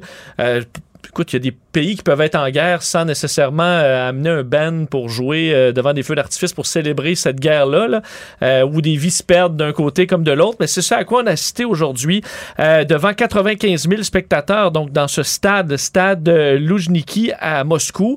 Et donc, il s'est passé plein de choses là-dedans. faut dire, vous dites, OK, 95 000 personnes, on parle de 100 000 personnes autour du stade. C'était une foule qui était là avec des drapeaux, des drapeaux russes. Par contre, selon euh, ce qu'on a compris, euh, que lorsqu'on les médias, les rares médias sur place ont pu questionner certaines journaliste personnes autour. Il y a un journaliste de la BBC qui était là, là, parlait au monde à l'entrée du stade, interrogeait en russe les Russes, qu'est-ce que d'où vous venez, qu'est-ce Ouais. que vous faites. Euh, D'où vous venez, euh, pourquoi vous êtes là? Ben, les gens qui étaient là, c'était en gros des fonctionnaires qui ont été amenés là en autobus. Donc, euh, t'es es un employé de l'État. Ben, aujourd'hui, ta tâche, c'est d'aller euh, prendre ce drapeau-là, puis viens au stade. T'as congé après. T'as congé après. Et pour des étudiants, la même chose. On les amenait en leur disant, vous aurez congé une autre journée. Euh, congé de lecture pour une autre journée. Alors, plusieurs se sont pointés là sans du tout supporter la guerre. Plusieurs, on voyait des images, dès qu'ils sont entrés et que le spectacle a, commencé, ils sont sortis parce qu'ils avaient fait en gros poinçonner leurs billets euh, et pouvaient s'en aller. On voyait le flot là, de Russes qui quittaient l'amphithéâtre, même au début de la cérémonie. Et euh, l'autre point particulier, c'est que Vladimir Poutine est allé là, au centre. faut dire, ça ressemble un peu à un ring de lutte. Imaginez-vous un peu le- euh, la WWF, là, et au centre, il y a un ring. C'est eux maintenant. WWE, ouais, Oui. tu vois que je suis. T'es 20 ans en 20 retard. la dernière fois avec Yokozuna, mais ça fait un, petit- un 20, bon- 30 ans en retard. un, beau bout de- un bon bout de temps. Donc, euh, euh, il s'est Je le prés- regarde pas vraiment, mais je sais ça. Ouais, tu vois, ça fait un petit bout. Là. Et euh, donc, il s'est présenté au centre de ça, à, écoute, à 100 pieds d'un autre humain, là, ce qui montre quand même à, penser que Vladimir Poutine est effectivement complètement parano, peut pas supporter de voir personne près de lui. Et euh, il a fait un discours, discours donc euh, enflammé où il dit que la Russie n'a jamais été aussi unie, euh, parlait des pays qui sont, en gros, la Russie comme la Moldavie, le Bélarus et l'Ukraine. Atteint tous ses objectifs de guerre. Ouais, que c'est une mission qui est une réussite totale. Et ça a coupé. Alors que c'était diffusé en direct sur les grands réseaux euh, bon, euh, dirigés par le gouvernement en grande partie, ça a coupé. Mais ça n'a pas coupé euh, normalement. là. Ça a coupé, mais c'est automatiquement devenu une fanfare qui jouait euh, à Dans côté le même de la stade. scène, mais Poutine n'est plus là. Il est comme disparu en un clin d'œil pour revenir plus tard. Alors on comprend que ça n'a pas été, en, c'était pas en direct. Est-ce que Poutine a enregistré ça avant parce qu'il avait peur d'une attaque ou quoi que ce soit? Je vais faire entendre comment ça s'est passé. Parce que je l'ai entendre Poutine. Mais toute ton impression, parce que avant qu'on l'écoute, c'est que quand la fanfare est apparue, c'est comme si là, on est tombé en direct. C'est ce que je pense aussi. C'est comme si on est tombé sur ce qu'on appelle en, en TV le feed en direct. Là. Ouais, le feed en direct est que Poutine avait été enregistré avant parce qu'on est revenu après sur Poutine. mais qui est, c'est le bout qu'on avait coupé là? Euh, donc, c'était pas la fanfare qui était en différé, c'est Poutine. Je vous fais entendre ça, vous allez voir, imaginez-vous que les Russes qui écoutent ça, puis le Poutine est en une grande envolée, euh, puis la Ça coupe. fanfare part. Ça donne ça. Совершенно случайно совпало с днем рождения одного из наших выдающихся военно... C'est pas, un mon- c'est pas mon montage, là. C'est vraiment comme ça que ça s'est passé. Et euh, là, chez les Russes, parce que là, on se dit, OK, est-ce que c'est une, du sabotage? Est-ce que c'est Anonymous? Euh, du côté russe, on dit que c'est un serveur qui a lâché. Honnêtement, C'est bizarre, là. euh, on travaille en télévision, c'est bien rare que tu tombes pas live, live, parce qu'il y a un serveur qui a lâché. C'est bidon. Alors, est-ce que... Un quel- serveur qui lâche, en fait, c'est que ce que ça fait, c'est que, mettons, tu voudrais mettre du visuel. Mettons, moi, je sais pas, je suis à la TV, je parle de. Je parle de quelque chose que François Legault a dit la veille. On est supposé montrer les images de François Legault la veille. Oups, ça part pas, le serveur a planté. Mais le serveur a planté, comme tu dis, là, t'es en direct, tu- diffuses quelque chose, puis tu reviens en direct, puis tu retournes tout ça, ça, ça a plus l'air d'un... Si c'est pas un sabotage par Anonymous ou par un groupe de, de pirates informatiques, ça peut être un sabotage À l'interne, interne, ouais. quelqu'un qui, qui est vraiment contre Poutine, contre la guerre, puis qui, a- qui a joué dans... Et on comprend que dans les réseaux de télévision, les médias euh, affiliés au gouvernement, il y a de la dissension. Là. Il y en a qui sont à bout. Alors, c'est pas impossible que quelqu'un ait dit J'en ai assez, je tire les fils, puis je pars à course. Euh, et ça, La deuxième, que- la deuxième partie est très importante. Je pars, je pars à course. Et je suis pas sûr que Vladimir Poutine était très content de, de ça quand il a su à la fin qu'il avait été coupé au milieu de son discours. Pas sûr qu'il était de très bonne humeur. là. Euh, alors, Oui, c'est euh, quand même un événement inquiétant. là. Ça fait euh, capoter guerrier. Hitler qui faisait ça à Munich, des grands discours. ben, Parce qu'il y avait des slogans d'ailleurs anti-nazis, mais c'était le plus nazi des, des discours anti-nazis. Parce que, écoute, c'est les, les- les grandes banderoles, la couleur, les feux d'artifice. euh, pour un, un discours guerrier, là, on n'a pas vu ça. On n'a pas vu ça souvent. On n'a pas vu ça depuis longtemps. Et euh, toujours sur Moscou, ben, les on annonce un rapprochement des positions avec les, euh, bon, dans les pourparlers avec les Ukrainiens. C'est ce que dit aujourd'hui un des responsables des pourparlers russes, Vladimir Medinsky, disant que le sujet de neutralité de l'Ukraine, sa non-adhésion avec l'OTAN, on se rapprochait, il restait quand même des nuances sur plusieurs points, entre autres les Mais garanties de Une sécurité. des rumeurs qui circulent, c'est que l'Ukraine serait prête à céder à l'OTAN, mais que l'Ukraine voudrait vraiment, est pas prête à céder à sa- son droit d'entrer dans l'Union européenne. C'est c'est Ça, c'est possible. pas militaire? C'est pas militaire, mais c'est l'Europe aux portes de la Russie quand même. Mais est-ce que Poutine pourrait céder là-dessus? Et euh, du côté ukrainien, par contre, on était moins positif. le, le conseiller de la présidence, Mikhailo Podolyak, qui disait que les, les Russes euh, étaient à toute fin pratique sur leur demande de départ.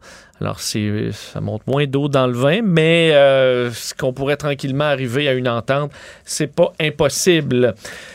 Il y a des nouvelles sur le métro de Montréal. Pour revenir chez nous, Mario, la fameuse ligne bleue allongée va se concrétiser. Ça fait près de 10 ans, fait presque, euh, ça, ce qu'on- sera plus de 10 ans après les premières annonces qu'on pourra circuler dans euh, la ligne bleue. On se fait que ça avait été annoncé par Philippe Couillard là, en 2018. Il y avait eu des Euh, retards. Excuse-moi, ça avait été annoncé. Pas bien avant ça. hein. Regarde, 6 avril 2018, j'ai un article ici. Québec et Ottawa s'entendent sur le prolongement de la ligne bleue. C'est ça, dans l'époque de Philippe Couillard.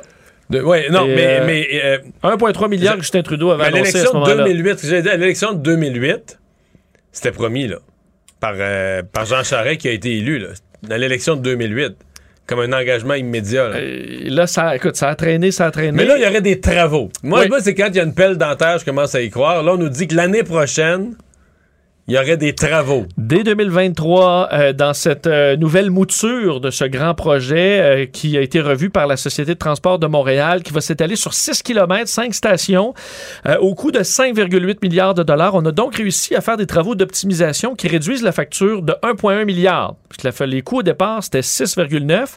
Le problème, Mario, c'est qu'on dit, OK, on a réussi à enlever 1,1 milliard, mais là, avec l'inflation, finalement, ça devrait coûter 6,4. Alors finalement, on a perdu à peu près tout ce qu'on a gagné à cause de l'inflation.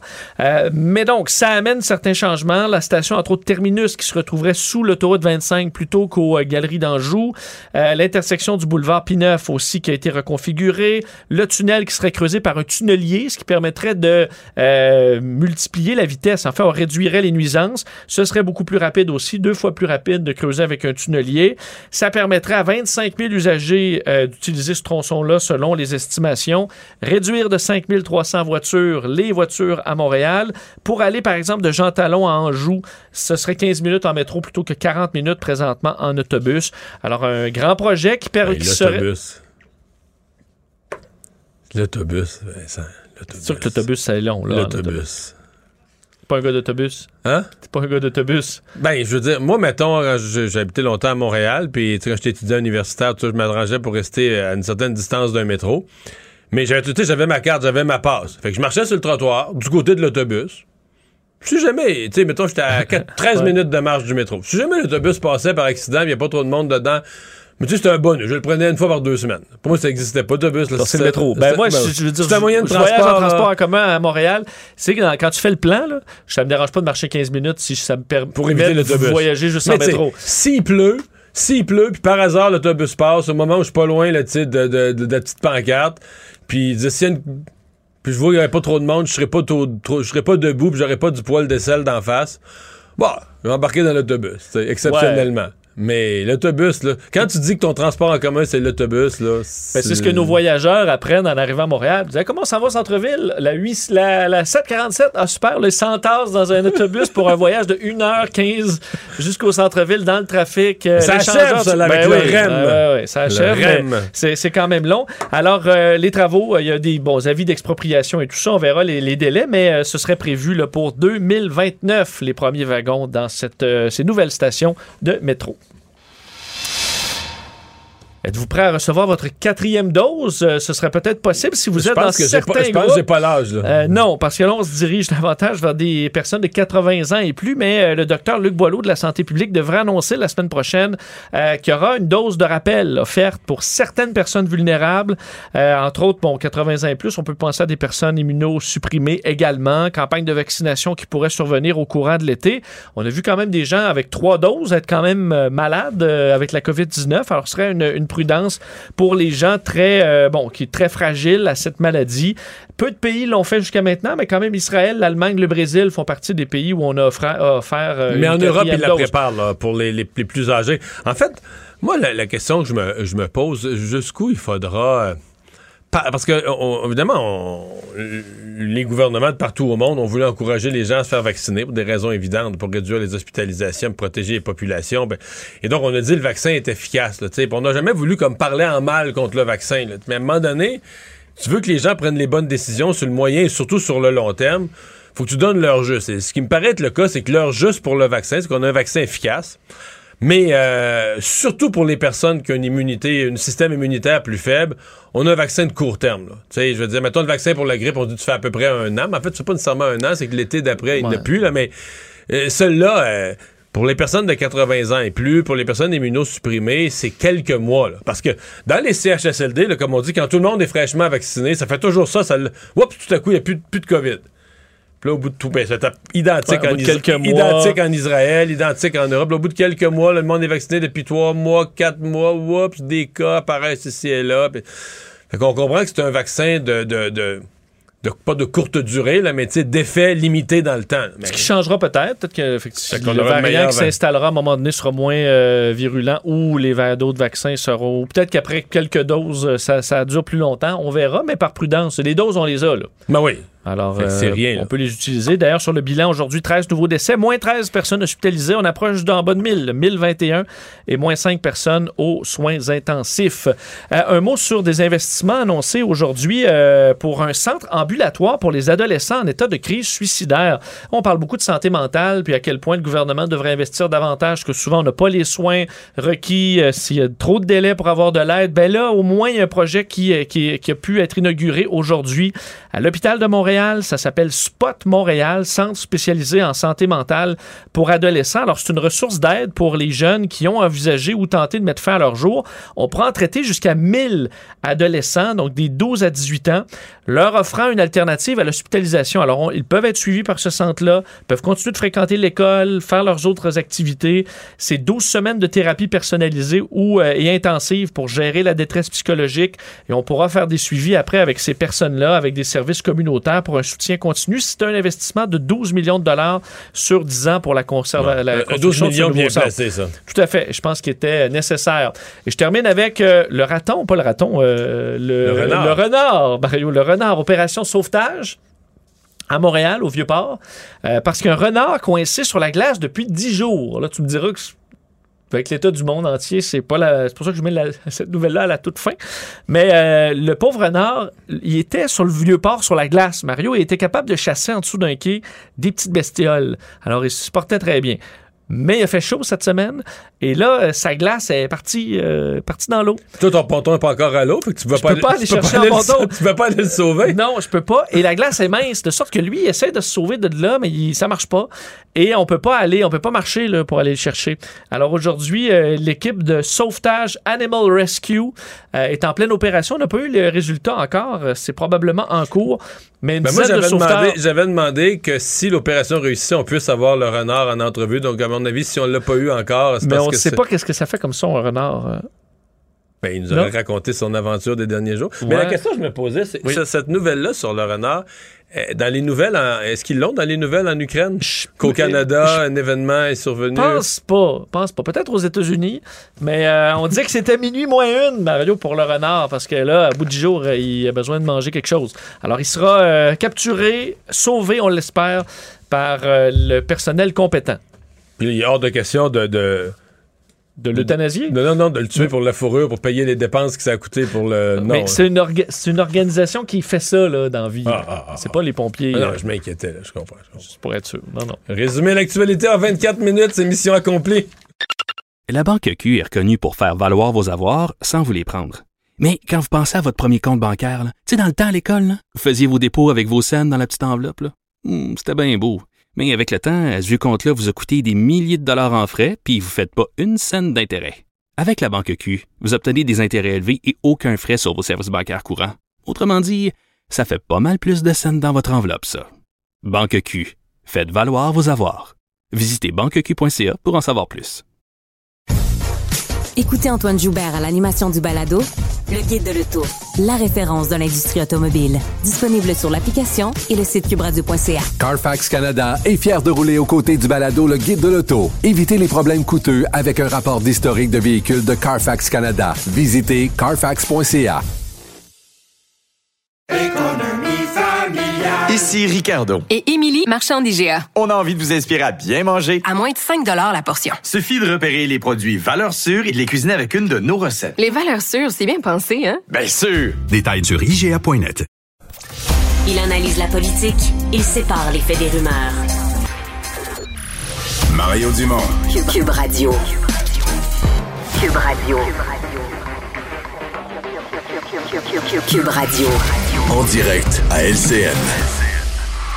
On rejoint Mario Dumont dans son studio de Cube. Alors, euh, Mario, parlons d'économie, finance. Euh, D'abord, le, nombre de, ménages étranglés par la, la flambée inflationniste est exponentiel. Qu'est-ce que le gouvernement Legault peut faire pour euh, soulager concrètement le portefeuille des Québécois dans son budget à venir?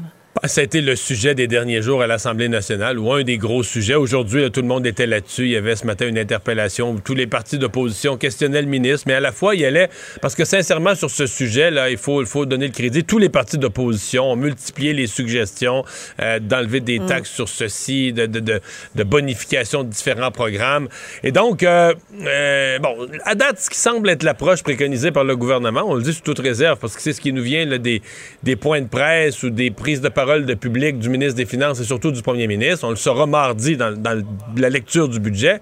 Mais ce serait plus de faire un chèque. là. Comme ils ont fait, en fait, l'automne passé, il y a déjà eu un chèque annoncé euh, qui a été versé là, tout de suite après les fêtes. Donc, euh, euh, ce serait ça le modèle. Est-ce qu'on le ferait une fois, deux fois, trois fois, renouvelable, dépendamment, parce que l'inflation demeure un assez gros facteur d'incertitude. Les économistes s'entendent pas. Est-ce que en fait, la plupart s'entendent pour dire que ça ne durera pas 10 ans. C'est une affaire cette année, un peu plus que prévu. On pensait que ça allait être euh, finir au printemps. On est rendu à dire que ça va durer probablement toute l'année 2022, mais pas une affaire qu'on voit à si long terme que ça.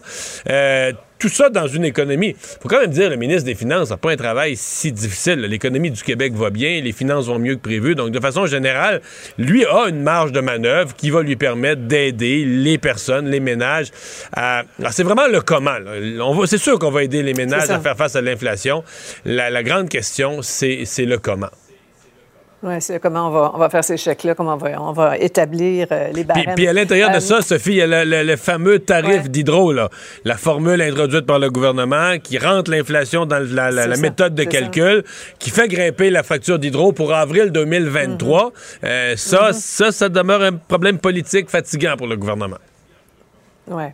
Marion, on a vu cette, cette entrevue très intéressante à ton émission ce matin, l'ancien chef libéral, Michael Ignatieff, euh, qui, qui nous dit que ce, ce conflit va sûrement donner des idées à, à l'Europe. On a sorti un extrait, on l'écoute ensemble. Je crois que les Européens vont bientôt venir au Québec et ils vont vous demander est-ce que vous êtes prêts à nous livrer euh, du gaz naturel et du, du- de l'essence venant d'un pays démocratique? C'est un enjeu très important pour l'avenir du Québec. Oui, c'est important. On ne peut pas en même temps remplacer tous les besoins européens, Non. mais peut-être donner un bon coup de main. Non, mais il a même dit que le Québec avait, au-delà de la, de la- de la question des changements climatiques, tu vois, le Québec avait une responsabilité au niveau géopolitique. Mais la curiosité, Sophie, c'est qu'il dit ça, et il y a beaucoup de gens qui pensent ça. Là. Au moment où, au Québec, devant l'Assemblée nationale, il y a un projet de loi, euh, c'est pas juste qu'on n'exploite pas ou qu'on n'explore pas, il y a un projet de loi pour interdire au Québec. Interdire toute exploration, toute exploitation. Et j'ai posé la, la- la- une sous-question à M. Ignatieff. Je disais, est-ce que vous pensez que dans le contexte présent de la guerre, qu'on devrait minimalement sursoir un tel projet, ne pas l'adopter, dire, ben, regarde, là, on va s'asseoir là-dessus, euh, euh, on va voir ce qu'on fait avec ça. Et oui, sa réponse, c'est oui. là. Le Québec devrait attendre. Il pense que le contexte présent en Europe, c'est vraiment... Tout le monde va vouloir se soustraire à ces espèces de dépendances de la Russie. Des pays comme l'Allemagne, euh, d'autres pays autour sont dépendants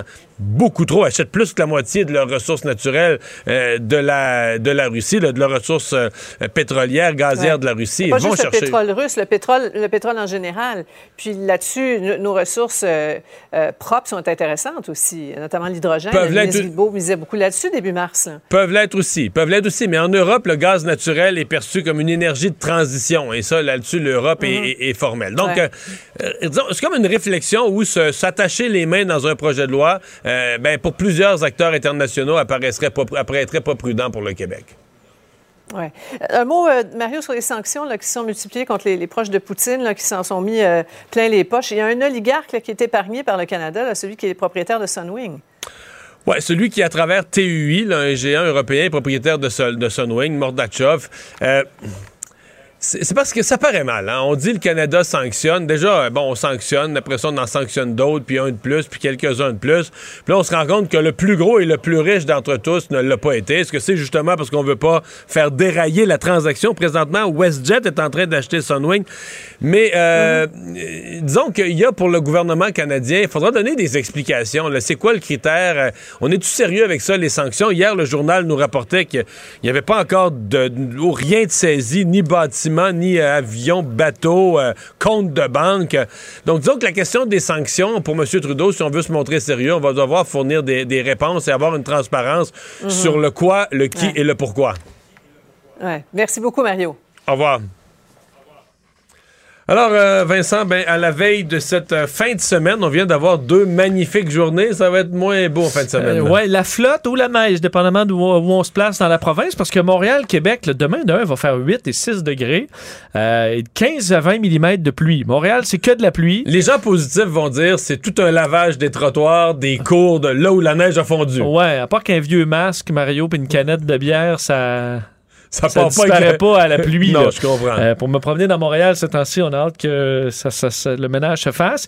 Mais donc, 15 à 20 mm de pluie, c'est beaucoup de pluie. Et euh, Québec, 10 à 15. Mais à Québec, le problème, c'est qu'il y aura peut-être de la pluie verglaçante à travers ça. Ça pourrait être plus compliqué. Et euh, tout le secteur plus au nord, plus à l'est, Rimouski, Saguenay, c'est 10 à 15 cm de neige. Alors, euh, mais la bonne nouvelle, c'est que lundi, euh, il, On début revient la dans le semaine- pr- on revient dans le printemps. Et dans le. Oui, soleil, 4-5 degrés. Alors, ce sera un beau début de, de semaine. Et pour faire un suivi sur le renard qui est coincé dans le Vieux-Port. Stresse-nous pas, toi, là. Opération de sauvetage, toujours en cours. Là, le renard s'est réfugié dans son quai. Il est comment? Dans le quai. Et euh, on a mis... tu pourrais utiliser ça comme prétexte pour faire mettre ton ponton à l'eau avant tout le monde à Marina. Ouais, mais c'est pas un brise-glace. Et là, il y a de la glace. C'est vrai que la devanture d'un ponton, euh, c'est pas très brise-glace comme Non, forme. Là. je vais briser mon hélice, Mario, puis les hélices, c'est backorder ces temps-ci. Alors, euh, faire attention. Mais opération en cours, euh, on attend qu'il sorte d'en dessous du quai, puis là, il va aller dans la cage, puis il sera sauvé. C'est ce qu'on On va souhaite. tous dormir mieux. On va tous dormir tranquille. Merci Vincent, Euh, merci euh, à vous d'avoir euh, été là. On va se retrouver, on vous souhaite une belle fin de semaine. On va se retrouver lundi 15h30. Euh, C'est Sophie Durocher qui s'en vient. La Banque Q est reconnue pour faire valoir vos avoirs sans vous les prendre. Mais quand vous pensez à votre premier compte bancaire, tu sais, dans le temps à l'école, vous faisiez vos dépôts avec vos scènes dans la petite enveloppe. Hmm, C'était bien beau. Mais avec le temps, ce vieux compte-là vous a coûté des milliers de dollars en frais, puis vous ne faites pas une scène d'intérêt. Avec la Banque Q, vous obtenez des intérêts élevés et aucun frais sur vos services bancaires courants. Autrement dit, ça fait pas mal plus de scènes dans votre enveloppe, ça. Banque Q. Faites valoir vos avoirs. Visitez banqueq.ca pour en savoir plus. Écoutez Antoine Joubert à l'animation du balado Le Guide de l'Auto, la référence de l'industrie automobile. Disponible sur l'application et le site cubradio.ca. Carfax Canada est fier de rouler aux côtés du balado Le Guide de l'auto. Évitez les problèmes coûteux avec un rapport d'historique de véhicule de Carfax Canada. Visitez carfax.ca. Ici Ricardo. Et Émilie, marchand d'IGA. On a envie de vous inspirer à bien manger. À moins de 5 la portion. Suffit de repérer les produits valeurs sûres et de les cuisiner avec une de nos recettes. Les valeurs sûres, c'est bien pensé, hein? Bien sûr! Détails sur IGA.net. Mario Dumont. Joignez-vous à la discussion. Appelez ou textez le 187 Cube Radio 1877 827 2346. Alors, euh, toute la semaine, on a pris des nouvelles de Québec à cette heure-ci avec euh, Julie Couture. Bonjour Julie. Allô, Mario. Alors, famille ukrainienne qui est arrivée à Québec après avoir fui la guerre. Oui, exactement. Hier, on vous parlait d'une euh, famille qu'on a rencontrée, mais ce soir, ma collègue Karianne Bourassa va nous présenter un reportage sur une euh, jeune femme de Québec qui est allée chercher sa mère en Pologne. Sa mère vivait dans une ville du sud de, l'Ukraine et elle s'est fait euh, bombarder le logement qu'elle habitait depuis 30 ans. Elle a réussi à prendre un train en direction de la Pologne et euh, bon, sa fille est allée la chercher en avion. Elle l'a ramenée avec un visa de visiteur et la maman est traumatisée. Elle ne s'exprime pas en français. Et elle a dit à sa fille, elle va attendre que ça finisse les bombardements parce qu'elle veut retourner là-bas. Alors sa fille essaie de la raisonner en disant, mais maman, elles ont les images, on a les images là, de la maison, le, petit logement qu'elle habitait est complètement détruit. Et elle a réussi à se sauver avec euh, un petit sac à dos avec quelques vivres à l'intérieur, des vêtements, euh, quelques photos. Alors c'est euh, encore une histoire. Là. Tu sais, chaque histoire est différente et touchante et euh, c'est le deuxième reportage qu'on présente euh, ce soir à ce sujet-là euh, à TVA Mais c'est tout un dépouillement. Là. Tu sais, Je sais pas à quel âge la dame, mais là, si sa fille est une adulte qui vit, à, je suppose, une dame quand même relativement âgée, là, euh, 60 ans et plus. ou- 72 ans. Bon, ben c'est ça. C'est toute ta vie que tu laisses euh, que tu laisses derrière toi. Tu ramasses l'essentiel, ça tient dans un sac de voyage, puis salut. C'est tout un déchirement. Oui, puis ça se passe très vite et les gens réalisent pas nécessairement l'ampleur du drame. Et euh, je suis allée faire un tour euh, cet après-midi, Mario, là, j'arrive de là. Je suis allée à, Québec, à l'hôpital Jeffrey Hale. Ça, c'est l'endroit où on a la clinique santé réfugiés. Euh, je suis allée rencontrer le chef de la clinique et un psychologue qui vont vraiment travailler là, en collaboration avec toute une équipe ici à Québec pour accueillir là, les réfugiés ukrainiens. Ils ont eu une demande seulement jusqu'à maintenant d'une Ukrainienne, mais ils s'attendent à ce que ça puisse euh, s'accentuer là, au cours des prochaines semaines. Et ils me disaient euh, qu'ils ont reçu une lettre hier là, de la part des gouvernements pour dire que la RAMQ allait couvrir les frais. Parce que ça, c'est un grand questionnement qu'ils avaient. Est-ce qu'on offre les, services gratuitement ou non? Donc, ce serait un statut de résident temporaire qui ferait en sorte que les services de la RAMQ seront couverts. C'est ce qu'on m'a confirmé euh, tout à l'heure. Et donc, ils vont se présenter là, les Ukrainiens, il y a médecins, psychologues, infirmières sur place, des tests de dépistage au niveau de la santé, euh, des suivis, parce qu'on s'attend à ce qu'ils arrivent ici avec beaucoup d'anxiété, des chocs post-traumatiques euh, à traiter. C'est quand même bien qu'on offre ce, ce suivi-là parce qu'ils en auront assurément euh, besoin. C'est beau d'être dans un coin sécuritaire, mais si on est traumatisé par la guerre, euh, avoir un suivi du genre euh, à la fois santé euh, physique Ouais, et psychologique, c'est bien. Traumatisé et anxieux parce que au-delà de- du traumatisme qu'ils ont vécu, la C'est plupart, pas terminé. mais la plupart ont encore des proches là-bas. Là. Tous ceux qui ont des, exemple, une dame, si elle a des fils qui ont, euh, qui ont dans tout le groupe d'âge, là, ils sont appelés à combattre. Donc la plupart doivent être anxieux de la suite des choses aussi. Oui, puis euh, c'est ça, c'était super intéressant. Je parlais avec Jean-Bernard Pocro, le, le, psychologue qui va être en charge euh, de, de, de les traiter là, ici à, à, la clinique. Puis il me disait il y a beaucoup de culpabilité aussi, le sentiment d'avoir abandonné les proches là-bas. Euh, de, de, de tu sais, des fois, tu te dis bon, moi, je m'en suis sortie, mais eux sont encore là-bas. Donc, il disait que c'est vraiment pas une bonne idée pour eux de revenir ici et de regarder les images en boucle à la télé là, de la guerre. Et euh, super intéressant, tu sais, je, je demandais mais de quelle façon on peut les aider là, dès qu'ils arrivent, ils sont en choc post-traumatique. Puis ils disaient le statut qu'ils vont avoir. Tu sais, souvent ils arrivent, ils ont le statut de résident temporaire. Là, ça semble être le statut qui qui, qui, qui vont leur leur attribuer. Mais ça, ça les laisse parce que l'étape vers la guérison, c'est d'être en mouvement, c'est d'être en action.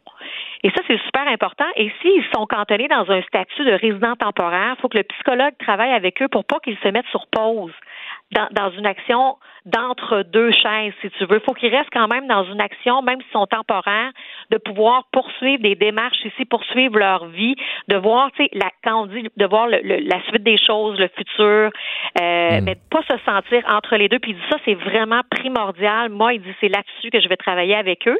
Puis je lui montrais, tu sais, les images qu'on avait des enfants. Là, je vous en avais parlé hier, les enfants euh, qu'on a rencontrés hier, qui ont fait des dessins des tanks en feu là, de la guerre. Il disait, faut qu'il, faut qu'ils, faut qu'ils évacuent tout ça. Puis les enfants, plus tu travailles rapidement avec eux pour pas que ça devienne des troubles anxieux de, au niveau comportemental. Donc, tu sais, euh, euh, des sessions avec les psychologues, avec des animaux, avec le jeu, avec le dessin, c'est là-dessus qu'ils vont travailler. C'est comme ça qu'ils vont travailler avec les enfants. Parlons de Jean Charest, Julie, qui euh, ben, annonce tranquillement son équipe et euh, aura à ses côtés une femme qu'on connaît bien ici. Oui, Mme Dominique Vien, qui est la députée de Bellechasse, les Échemins, Lévis, dans le secteur ici, qui, va, qui vient d'être nommée coprésidente de la campagne. Je lui ai parlé euh, aujourd'hui. Elle va travailler avec Alain Reyes, qui est le président de la campagne de Jean Charest. Puis là, je dis, bon, mais qu'est-ce que vous faites de bon? Là? Elle dit, écoutez, elles ont vend des cartes de membres là, sur le terrain. Il y a beaucoup, beaucoup de bénévoles qui sont à l'action. Et leur but, ben, ça va être de rallier aussi le plus de députés conservateurs possible. Il y en a 6 sur 10 actuellement qui l'appuient. Et là, euh, Pierre Paulus, ici dans la région, qui n'avait pas donné encore euh, son appui à Jean Charest, mais il y a eu un poste hier, je pense que ça a été annoncé là, au niveau de la liaison du parti. Donc, il va devoir, comme Luc Berthold, rester neutre dans le débat. Richard Martel s'est pas encore prononcé. Elle dit on est optimiste que Richard va pouvoir peut-être nous appuyer, faire une annonce positive, mais on va lui laisser le soin de euh, faire ses propres annonces.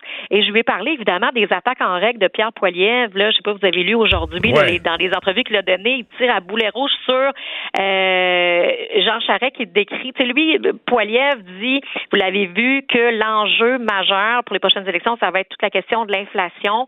Et là, c'est là qu'il amène euh, Jean Charest sur le terrain. Il le décrit comme un libéral du même acabit de Justin Trudeau parce qu'il a augmenté la taxe de vente au Québec, instauré euh, la bourse carbone, dénoncé l'abolition du registre des armes à feu. Puis Madame Vien disait, oui, oui, mais c'est aussi lui qui a fait en sorte, rappelez-vous, qu'on s'est sorti le mieux en Amérique du Nord de la crise financière en 2008. Elle a aussi euh, parlé de l'entente de libre-échange Canada-Europe. Ça, c'était sorti, c'était une idée de Jean Charest, tout ça. Elle a évoqué également le plan Nord, puis elle dit que c'est lui, euh, qu'elle est confiante, en fait, euh, que les gens puissent euh, l'associer à, à, un profil pour bien mener l'économie au ouais. Canada. La, la, question que je me suis posée, c'est qu'une des attaques, un des angles d'attaque de l'équipe Poiliev, c'est que Jean Charest, à, à, travers tout ce que tu dis, là, qu'il a déjà augmenté des taxes, il a fait ceci, il a fait cela, qui n'est pas un vrai conservateur. Dans le fond, c'est un libéral. Ben, D'ailleurs, à Québec, il était, il, il était chef du Parti libéral.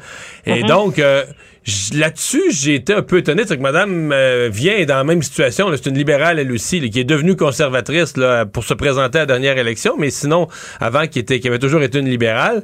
Et donc, euh, qui, euh, tu dis, bah, quand tu te fais déjà accuser d'être libéral, est-ce que tu mets comme coprésident de campagne ou est-ce que tu mets à l'avant-scène des gens qui ont la même étiquette. Là? Dans, dans le fond, est-ce que tu prêtes pas davantage flanc à des attaques, même si c'est des, des attaques un peu injustes, puis tu sais, ben, il était libéral à Québec, à Ottawa, il peut être conservateur, mais est-ce que tu prêtes pas flanc, là, justement? C'est la question mm -hmm. que je me suis posée en voyant la...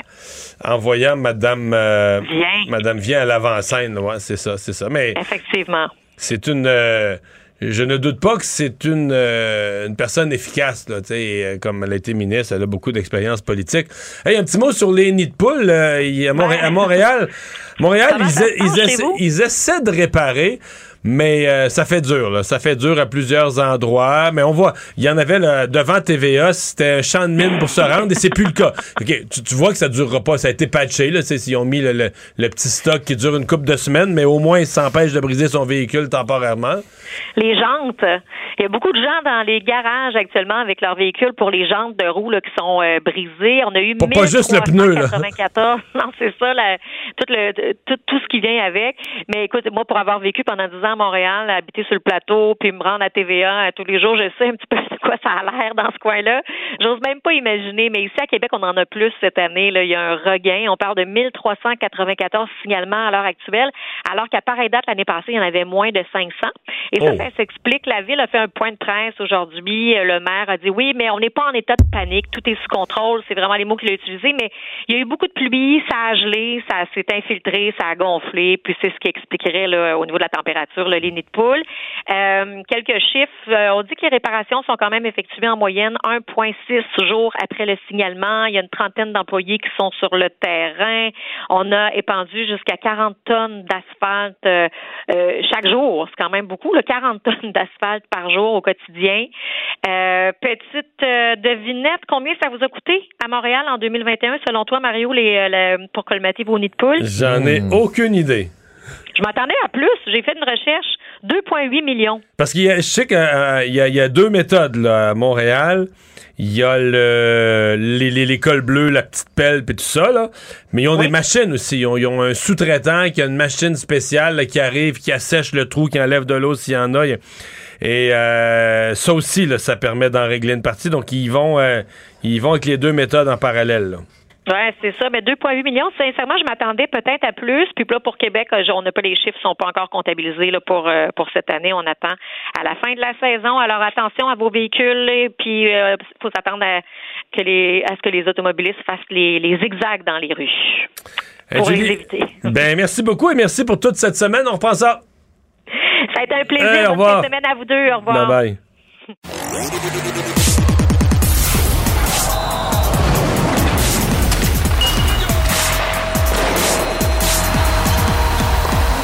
Jean-François Barry, un chroniqueur pas comme les autres. Salut Jean-François. Allô Mario. Alors, euh, ben, le Canadien, il y a- on a droit à un spectacle quand même. On dira ce qu'on voudra. On a le droit. euh, ils ont pas gagné. euh, ils ont perdu quelques secondes de la fin de la prolongation euh, sur un but contesté. Donc, ça pouvait pas être plus décevant. Mais euh, quand même, là, je veux dire, euh, tu regardes jusqu'à la fin. Là. Ah, ben moi, je trouve qu'on a un show. Sincèrement, Vraiment. depuis l'arrivée de Martin Saint-Louis, on a un show. Les gars embarquent dans le, dans le, dans le nouveau mindset, comme on dit. Là, Tu sais, tout le monde met l'épaule à la roue. Aujourd'hui, Saint-Louis, d'ailleurs, qui parlait de Mike Hoffman, qu'on a toujours vu juste comme un franc-tireur, mais qui dit que tu sais, il fait des replis, puis il est bien meilleur que ça. Puis Suzuki, puis Caulfield, puis Romanoff qui distribue des coups d'épaule. Honnêtement, ça fait des matchs qui sont le fun à regarder. C'est sûr que hier, mettons, là, dans une course aux séries, est plus, est plus amère la défaite. Puis on questionne un petit peu plus le but, voir si c'est un, but qui aurait dû être refusé ou pas. Mais là, comme on n'en est pas là, ben c'est pas grave. Fait qu'on a le meilleur des deux mondes, honnêtement. Très bon spectacle hier. Demain, c'est euh, contre les euh, sénateurs d'Ottawa qui euh, jouent à Philadelphie ce soir. Fait que ça nous donne quand même un petit. un petit avantage de ce côté-là, alors que nous, on est en train de se reposer. On, les, on les attend patiemment. Il y a des rumeurs de transactions encore? Bon, ben là, écoute, euh, là, on a compris hier que Petrie, c'est pas mal fini, là. Euh, c'est peu de chances que ça arrive. Les gardiens, euh, ça, ça- ça serait surprenant. Kulak aussi. Là, le nom qui circule est Darren Dreger, euh, qui est un journaliste là, qui couvre l'actualité de la Ligue nationale de hockey. Je ne dis pas qu'il se trompe jamais, mais généralement, il est bien outillé. Et il a dit que Kent Hughes était sur le téléphone pas mal et qu'il préparait autre chose. Et le nom là, dont tout le monde parle, c'est Arturi Lekonen. Arturi Ah. Lekonen. Ouais, Arturi Lekonen intéresserait plusieurs équipes parce que c'est un joueur qui gagnera pas une fortune l'an prochain. C'est un joueur qui, tu sais toujours, Arturi Lekonen, tu sais toujours ce qu'il va te donner. On est d'accord avec ça. Et euh, généralement, les équipes qui aspirent aux grands honneurs, c'est des équipes qui ont déjà un top 6 enviable à l'attaque. C'est bien rare que quelqu'un, si, si tu cherches un gros joueur de centre pour mettre sur ta première ligne, ben logiquement, t'es pas dans les premiers au classement. Là, fait que ça, veut dire que tu bien garni. Et là, que tu, cherches des employés de soutien, tu cherches de la profondeur, des gars pour tuer des, des pénalités, etc. Et Arturi Lekonen est un candidat parfait euh, pour aller là- là-dedans. Puis on sait que le Canadien cherche à se départir de, de contrat. Je sais qu'il n'est pas sous contrat, mais c'est quand même un joueur, logiquement, l'an prochain qu'on signe et qu'on a avec nous. Fait que c'est soit lui, soit Dvorak. Et là, je vous fais un lien. Et après ça, on jasera de ce que pourrait valoir euh, Lekonen. Aujourd'hui, il y a eu une transaction, une méga transaction là, quand même, entre Tampa Bay et Chicago pour Brandon Hagel. C'est pas un joueur extraordinaire. C'est un bon joueur qui est en train de se développer. Seulement à 23 ans, euh, choix de sixième ronde pourtant, mais il y a toute une saison. 21 buts, 16 passes, 37 points en 55 rencontres. Donc, on l'a envoyé euh, avec deux choix de quatrième ronde à Tampa Bay. Et on a reçu en échange deux choix de première ronde, un en 2023, un en 2024, plus deux jeunes qui jouent dans la Ligue nationale de hockey, pas des, pas des grands joueurs, mais quand même plus deux, deux joueurs. Fait que là, il y en a beaucoup qui font un lien entre Lekonen et ce gars-là. Là. Lekonen a à peu près les mêmes statistiques. OK. Coûte à peu près la même chose. Moi, je t'en perds les attentes. Là. Euh, de un, c'est un, c'est un jeune qui est plus prometteur, je pense, euh, à long terme. Lekonen, c'est la saison de sa vie présentement. Lui est sous contrat Eagle pour euh, trois ans à 1,5 million de dollars. Fait qu'on sait à quel point le Lightning est serré avec le plafond salarial. Donc, pour eux autres, c'est un bon fit pour les prochaines saisons, alors que Lekonen va passer à la banque à la saison prochaine. Fait que je pense pas qu'on peut avoir autant, parce que c'est quand même cher payé, deux choix de première ronde pour, un, pour un gars qui a 37 points. Reste que je pense que Lekonen peut facilement nous donner un choix de première ronde ou un choix de deuxième ronde avec un espoir. Et si jamais c'est ce qu'on obtient, est-ce que vous le faites? Est-ce que vous bougez Arthur Lekonen ou vous vous dites non, non, c'est un gars qu'on a depuis le début, on l'a repêché, on sait ce qu'il nous donne, puis on le garde à Montréal. C'est sûr que je suis sensible à ça. Le Canadien a tellement de misère et tellement peu de, de noyaux de joueurs repêchés par le Canadien. C'est tellement un ramassis de toutes sortes de. Mais Est-ce que tu en gardes des joueurs que tu as développés dans l'équipe qui ont. euh, c'est un joueur qui travaille tous les soirs? Je sais Ouais. pas. Mais t'es en recon... Mais il est encore jeune. T'as beau dire que t'es en reconstruction. Je veux dire. les- construire avec lui aussi. Là. C'est ça. Si l'équipe est pour être bonne, mettons, en 2028, là, Lekonen va être encore en âge de jouer. Là. Ah, ben oui, certainement. Certainement. Lekonen, euh, je suis en train de regarder son, son âge. Il est né en Il a 25. 95, il y a 26 ans. 26. Arrête de parler de 2028, Mario. Là. Fait que. Mais là, mais là, tu- écoute, quand tu prends des choix de repêchage, là, oui, oui. mais ils vont rentrer. en t'es- t'es- 2025.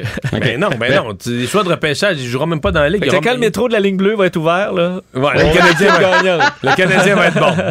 Mais en fait, le Canadien doit savoir un peu euh, les, les attentes, hein, parce que lui, il a le droit à l'arbitrage. Fait que comme il a sa meilleure saison, tu sais, c'est ça l'affaire. Le présentement, il- moi aussi, il fait bien mon affaire à 2 millions 3. Mais l'an prochain, mettons qu'il monte à 3 millions 5 ou 4 millions. Là, ça, Vraiment, il va demander 4, là. Hein? Parce Ça bon commence à faire. Je comprends que trouve- c'est plus pareil, là. je trouve que ça commence à faire beaucoup pour une équipe qui a déjà beaucoup de contrats. Euh, moi, à mon avis, là, euh, le jour où le Canadien va être bon et qu'on va avoir un bon top 6, il n'y a pas sa place. Et on peut facilement mettre Pitlick. On peut facilement mettre Dauphin. C'est le genre de joueur Arthur Lekonen. Oui, on l'aime bien. Là, on est tombé en amour avec Barron aussi, à qui on a donné euh, 4,5 millions. Ouais, lui, là, il- cette année, là, il a des blessures, il revient, euh, il n'existe pas, là. Ouais, mais moi j'ai peur que ce soit ça, les Conan. Que, que là, on l'aime bien à 2.3. Puis je dis pas les blessures, mais que dans deux ans, trois ans, on regarde ça, puis on va y avoir donné, je sais pas moi, 12 millions pour euh, trois saisons, puis on va faire. Quelle connerie. Là, il est sa quatrième ligne. On a l'air brillant que notre gars de quatrième ligne à 4 millions. Fait que euh, moi, personnellement, si on peut avoir un premier choix ou Mais, euh, mais un juste prospect, finir là-dessus, donc toi, tu t'attends pas à, à une tempête d'échange du Canadien d'ici à lundi, là? Moi, je pense qu'il en reste une, puis c'est tout. C'est tout. Sinon, sinon peut-être une affaire, euh, une affaire mineure, là, mais, mais grosse transaction, je pense qu'il y en, il y en là, on reste pensait une. que c'était le grand ménage, là? Mais je pense que La personne le- en veut de nos joueurs, nos gros contrats à des joueurs pas bons, hein, je comprends Je ça. pense pas, moi. Ben oui, les gros contrats sont pas bougeables. Les- ils vont peut-être être bougeables cet été, mais je pense aussi que le Canadien s'est rendu compte qu'il y avait quand même pas euh, une si mauvaise équipe. Dans le sens qu'il y a quand même des pièces en place Ben, Juste la qu'on pire veut de la garder. ligue, là, mais pas si mais moins pire depuis, euh, Ouais, ouais. depuis le départ du coach. Oui. Dans, dans le sens qu'on jette pas tout aux poubelles. Tu sais, Il y, a- il y a des joueurs qu'on qu'on- qu'on a en place qu'on qu'on veut garder. À mon avis, c'est ça. Puis les gros, ceux qu'on voudrait vraiment se débarrasser, Drouin, Byron, euh, Gallagher, il y a personne qui les veut. Il a fait qu'il reste T'as oublié Petrie. T'as oublié Petrie. C'est très important que tu l'oublies pas de le nommer. Petrie avec sa belle couverture hier sur le but gagnant en prolongation. Hein? Il est juste derrière puis il le regarde aller. Ah, fantastique. Mais il a vu le but de proche, par exemple. Ah oui, oui, il y avait de- d'excellents billets.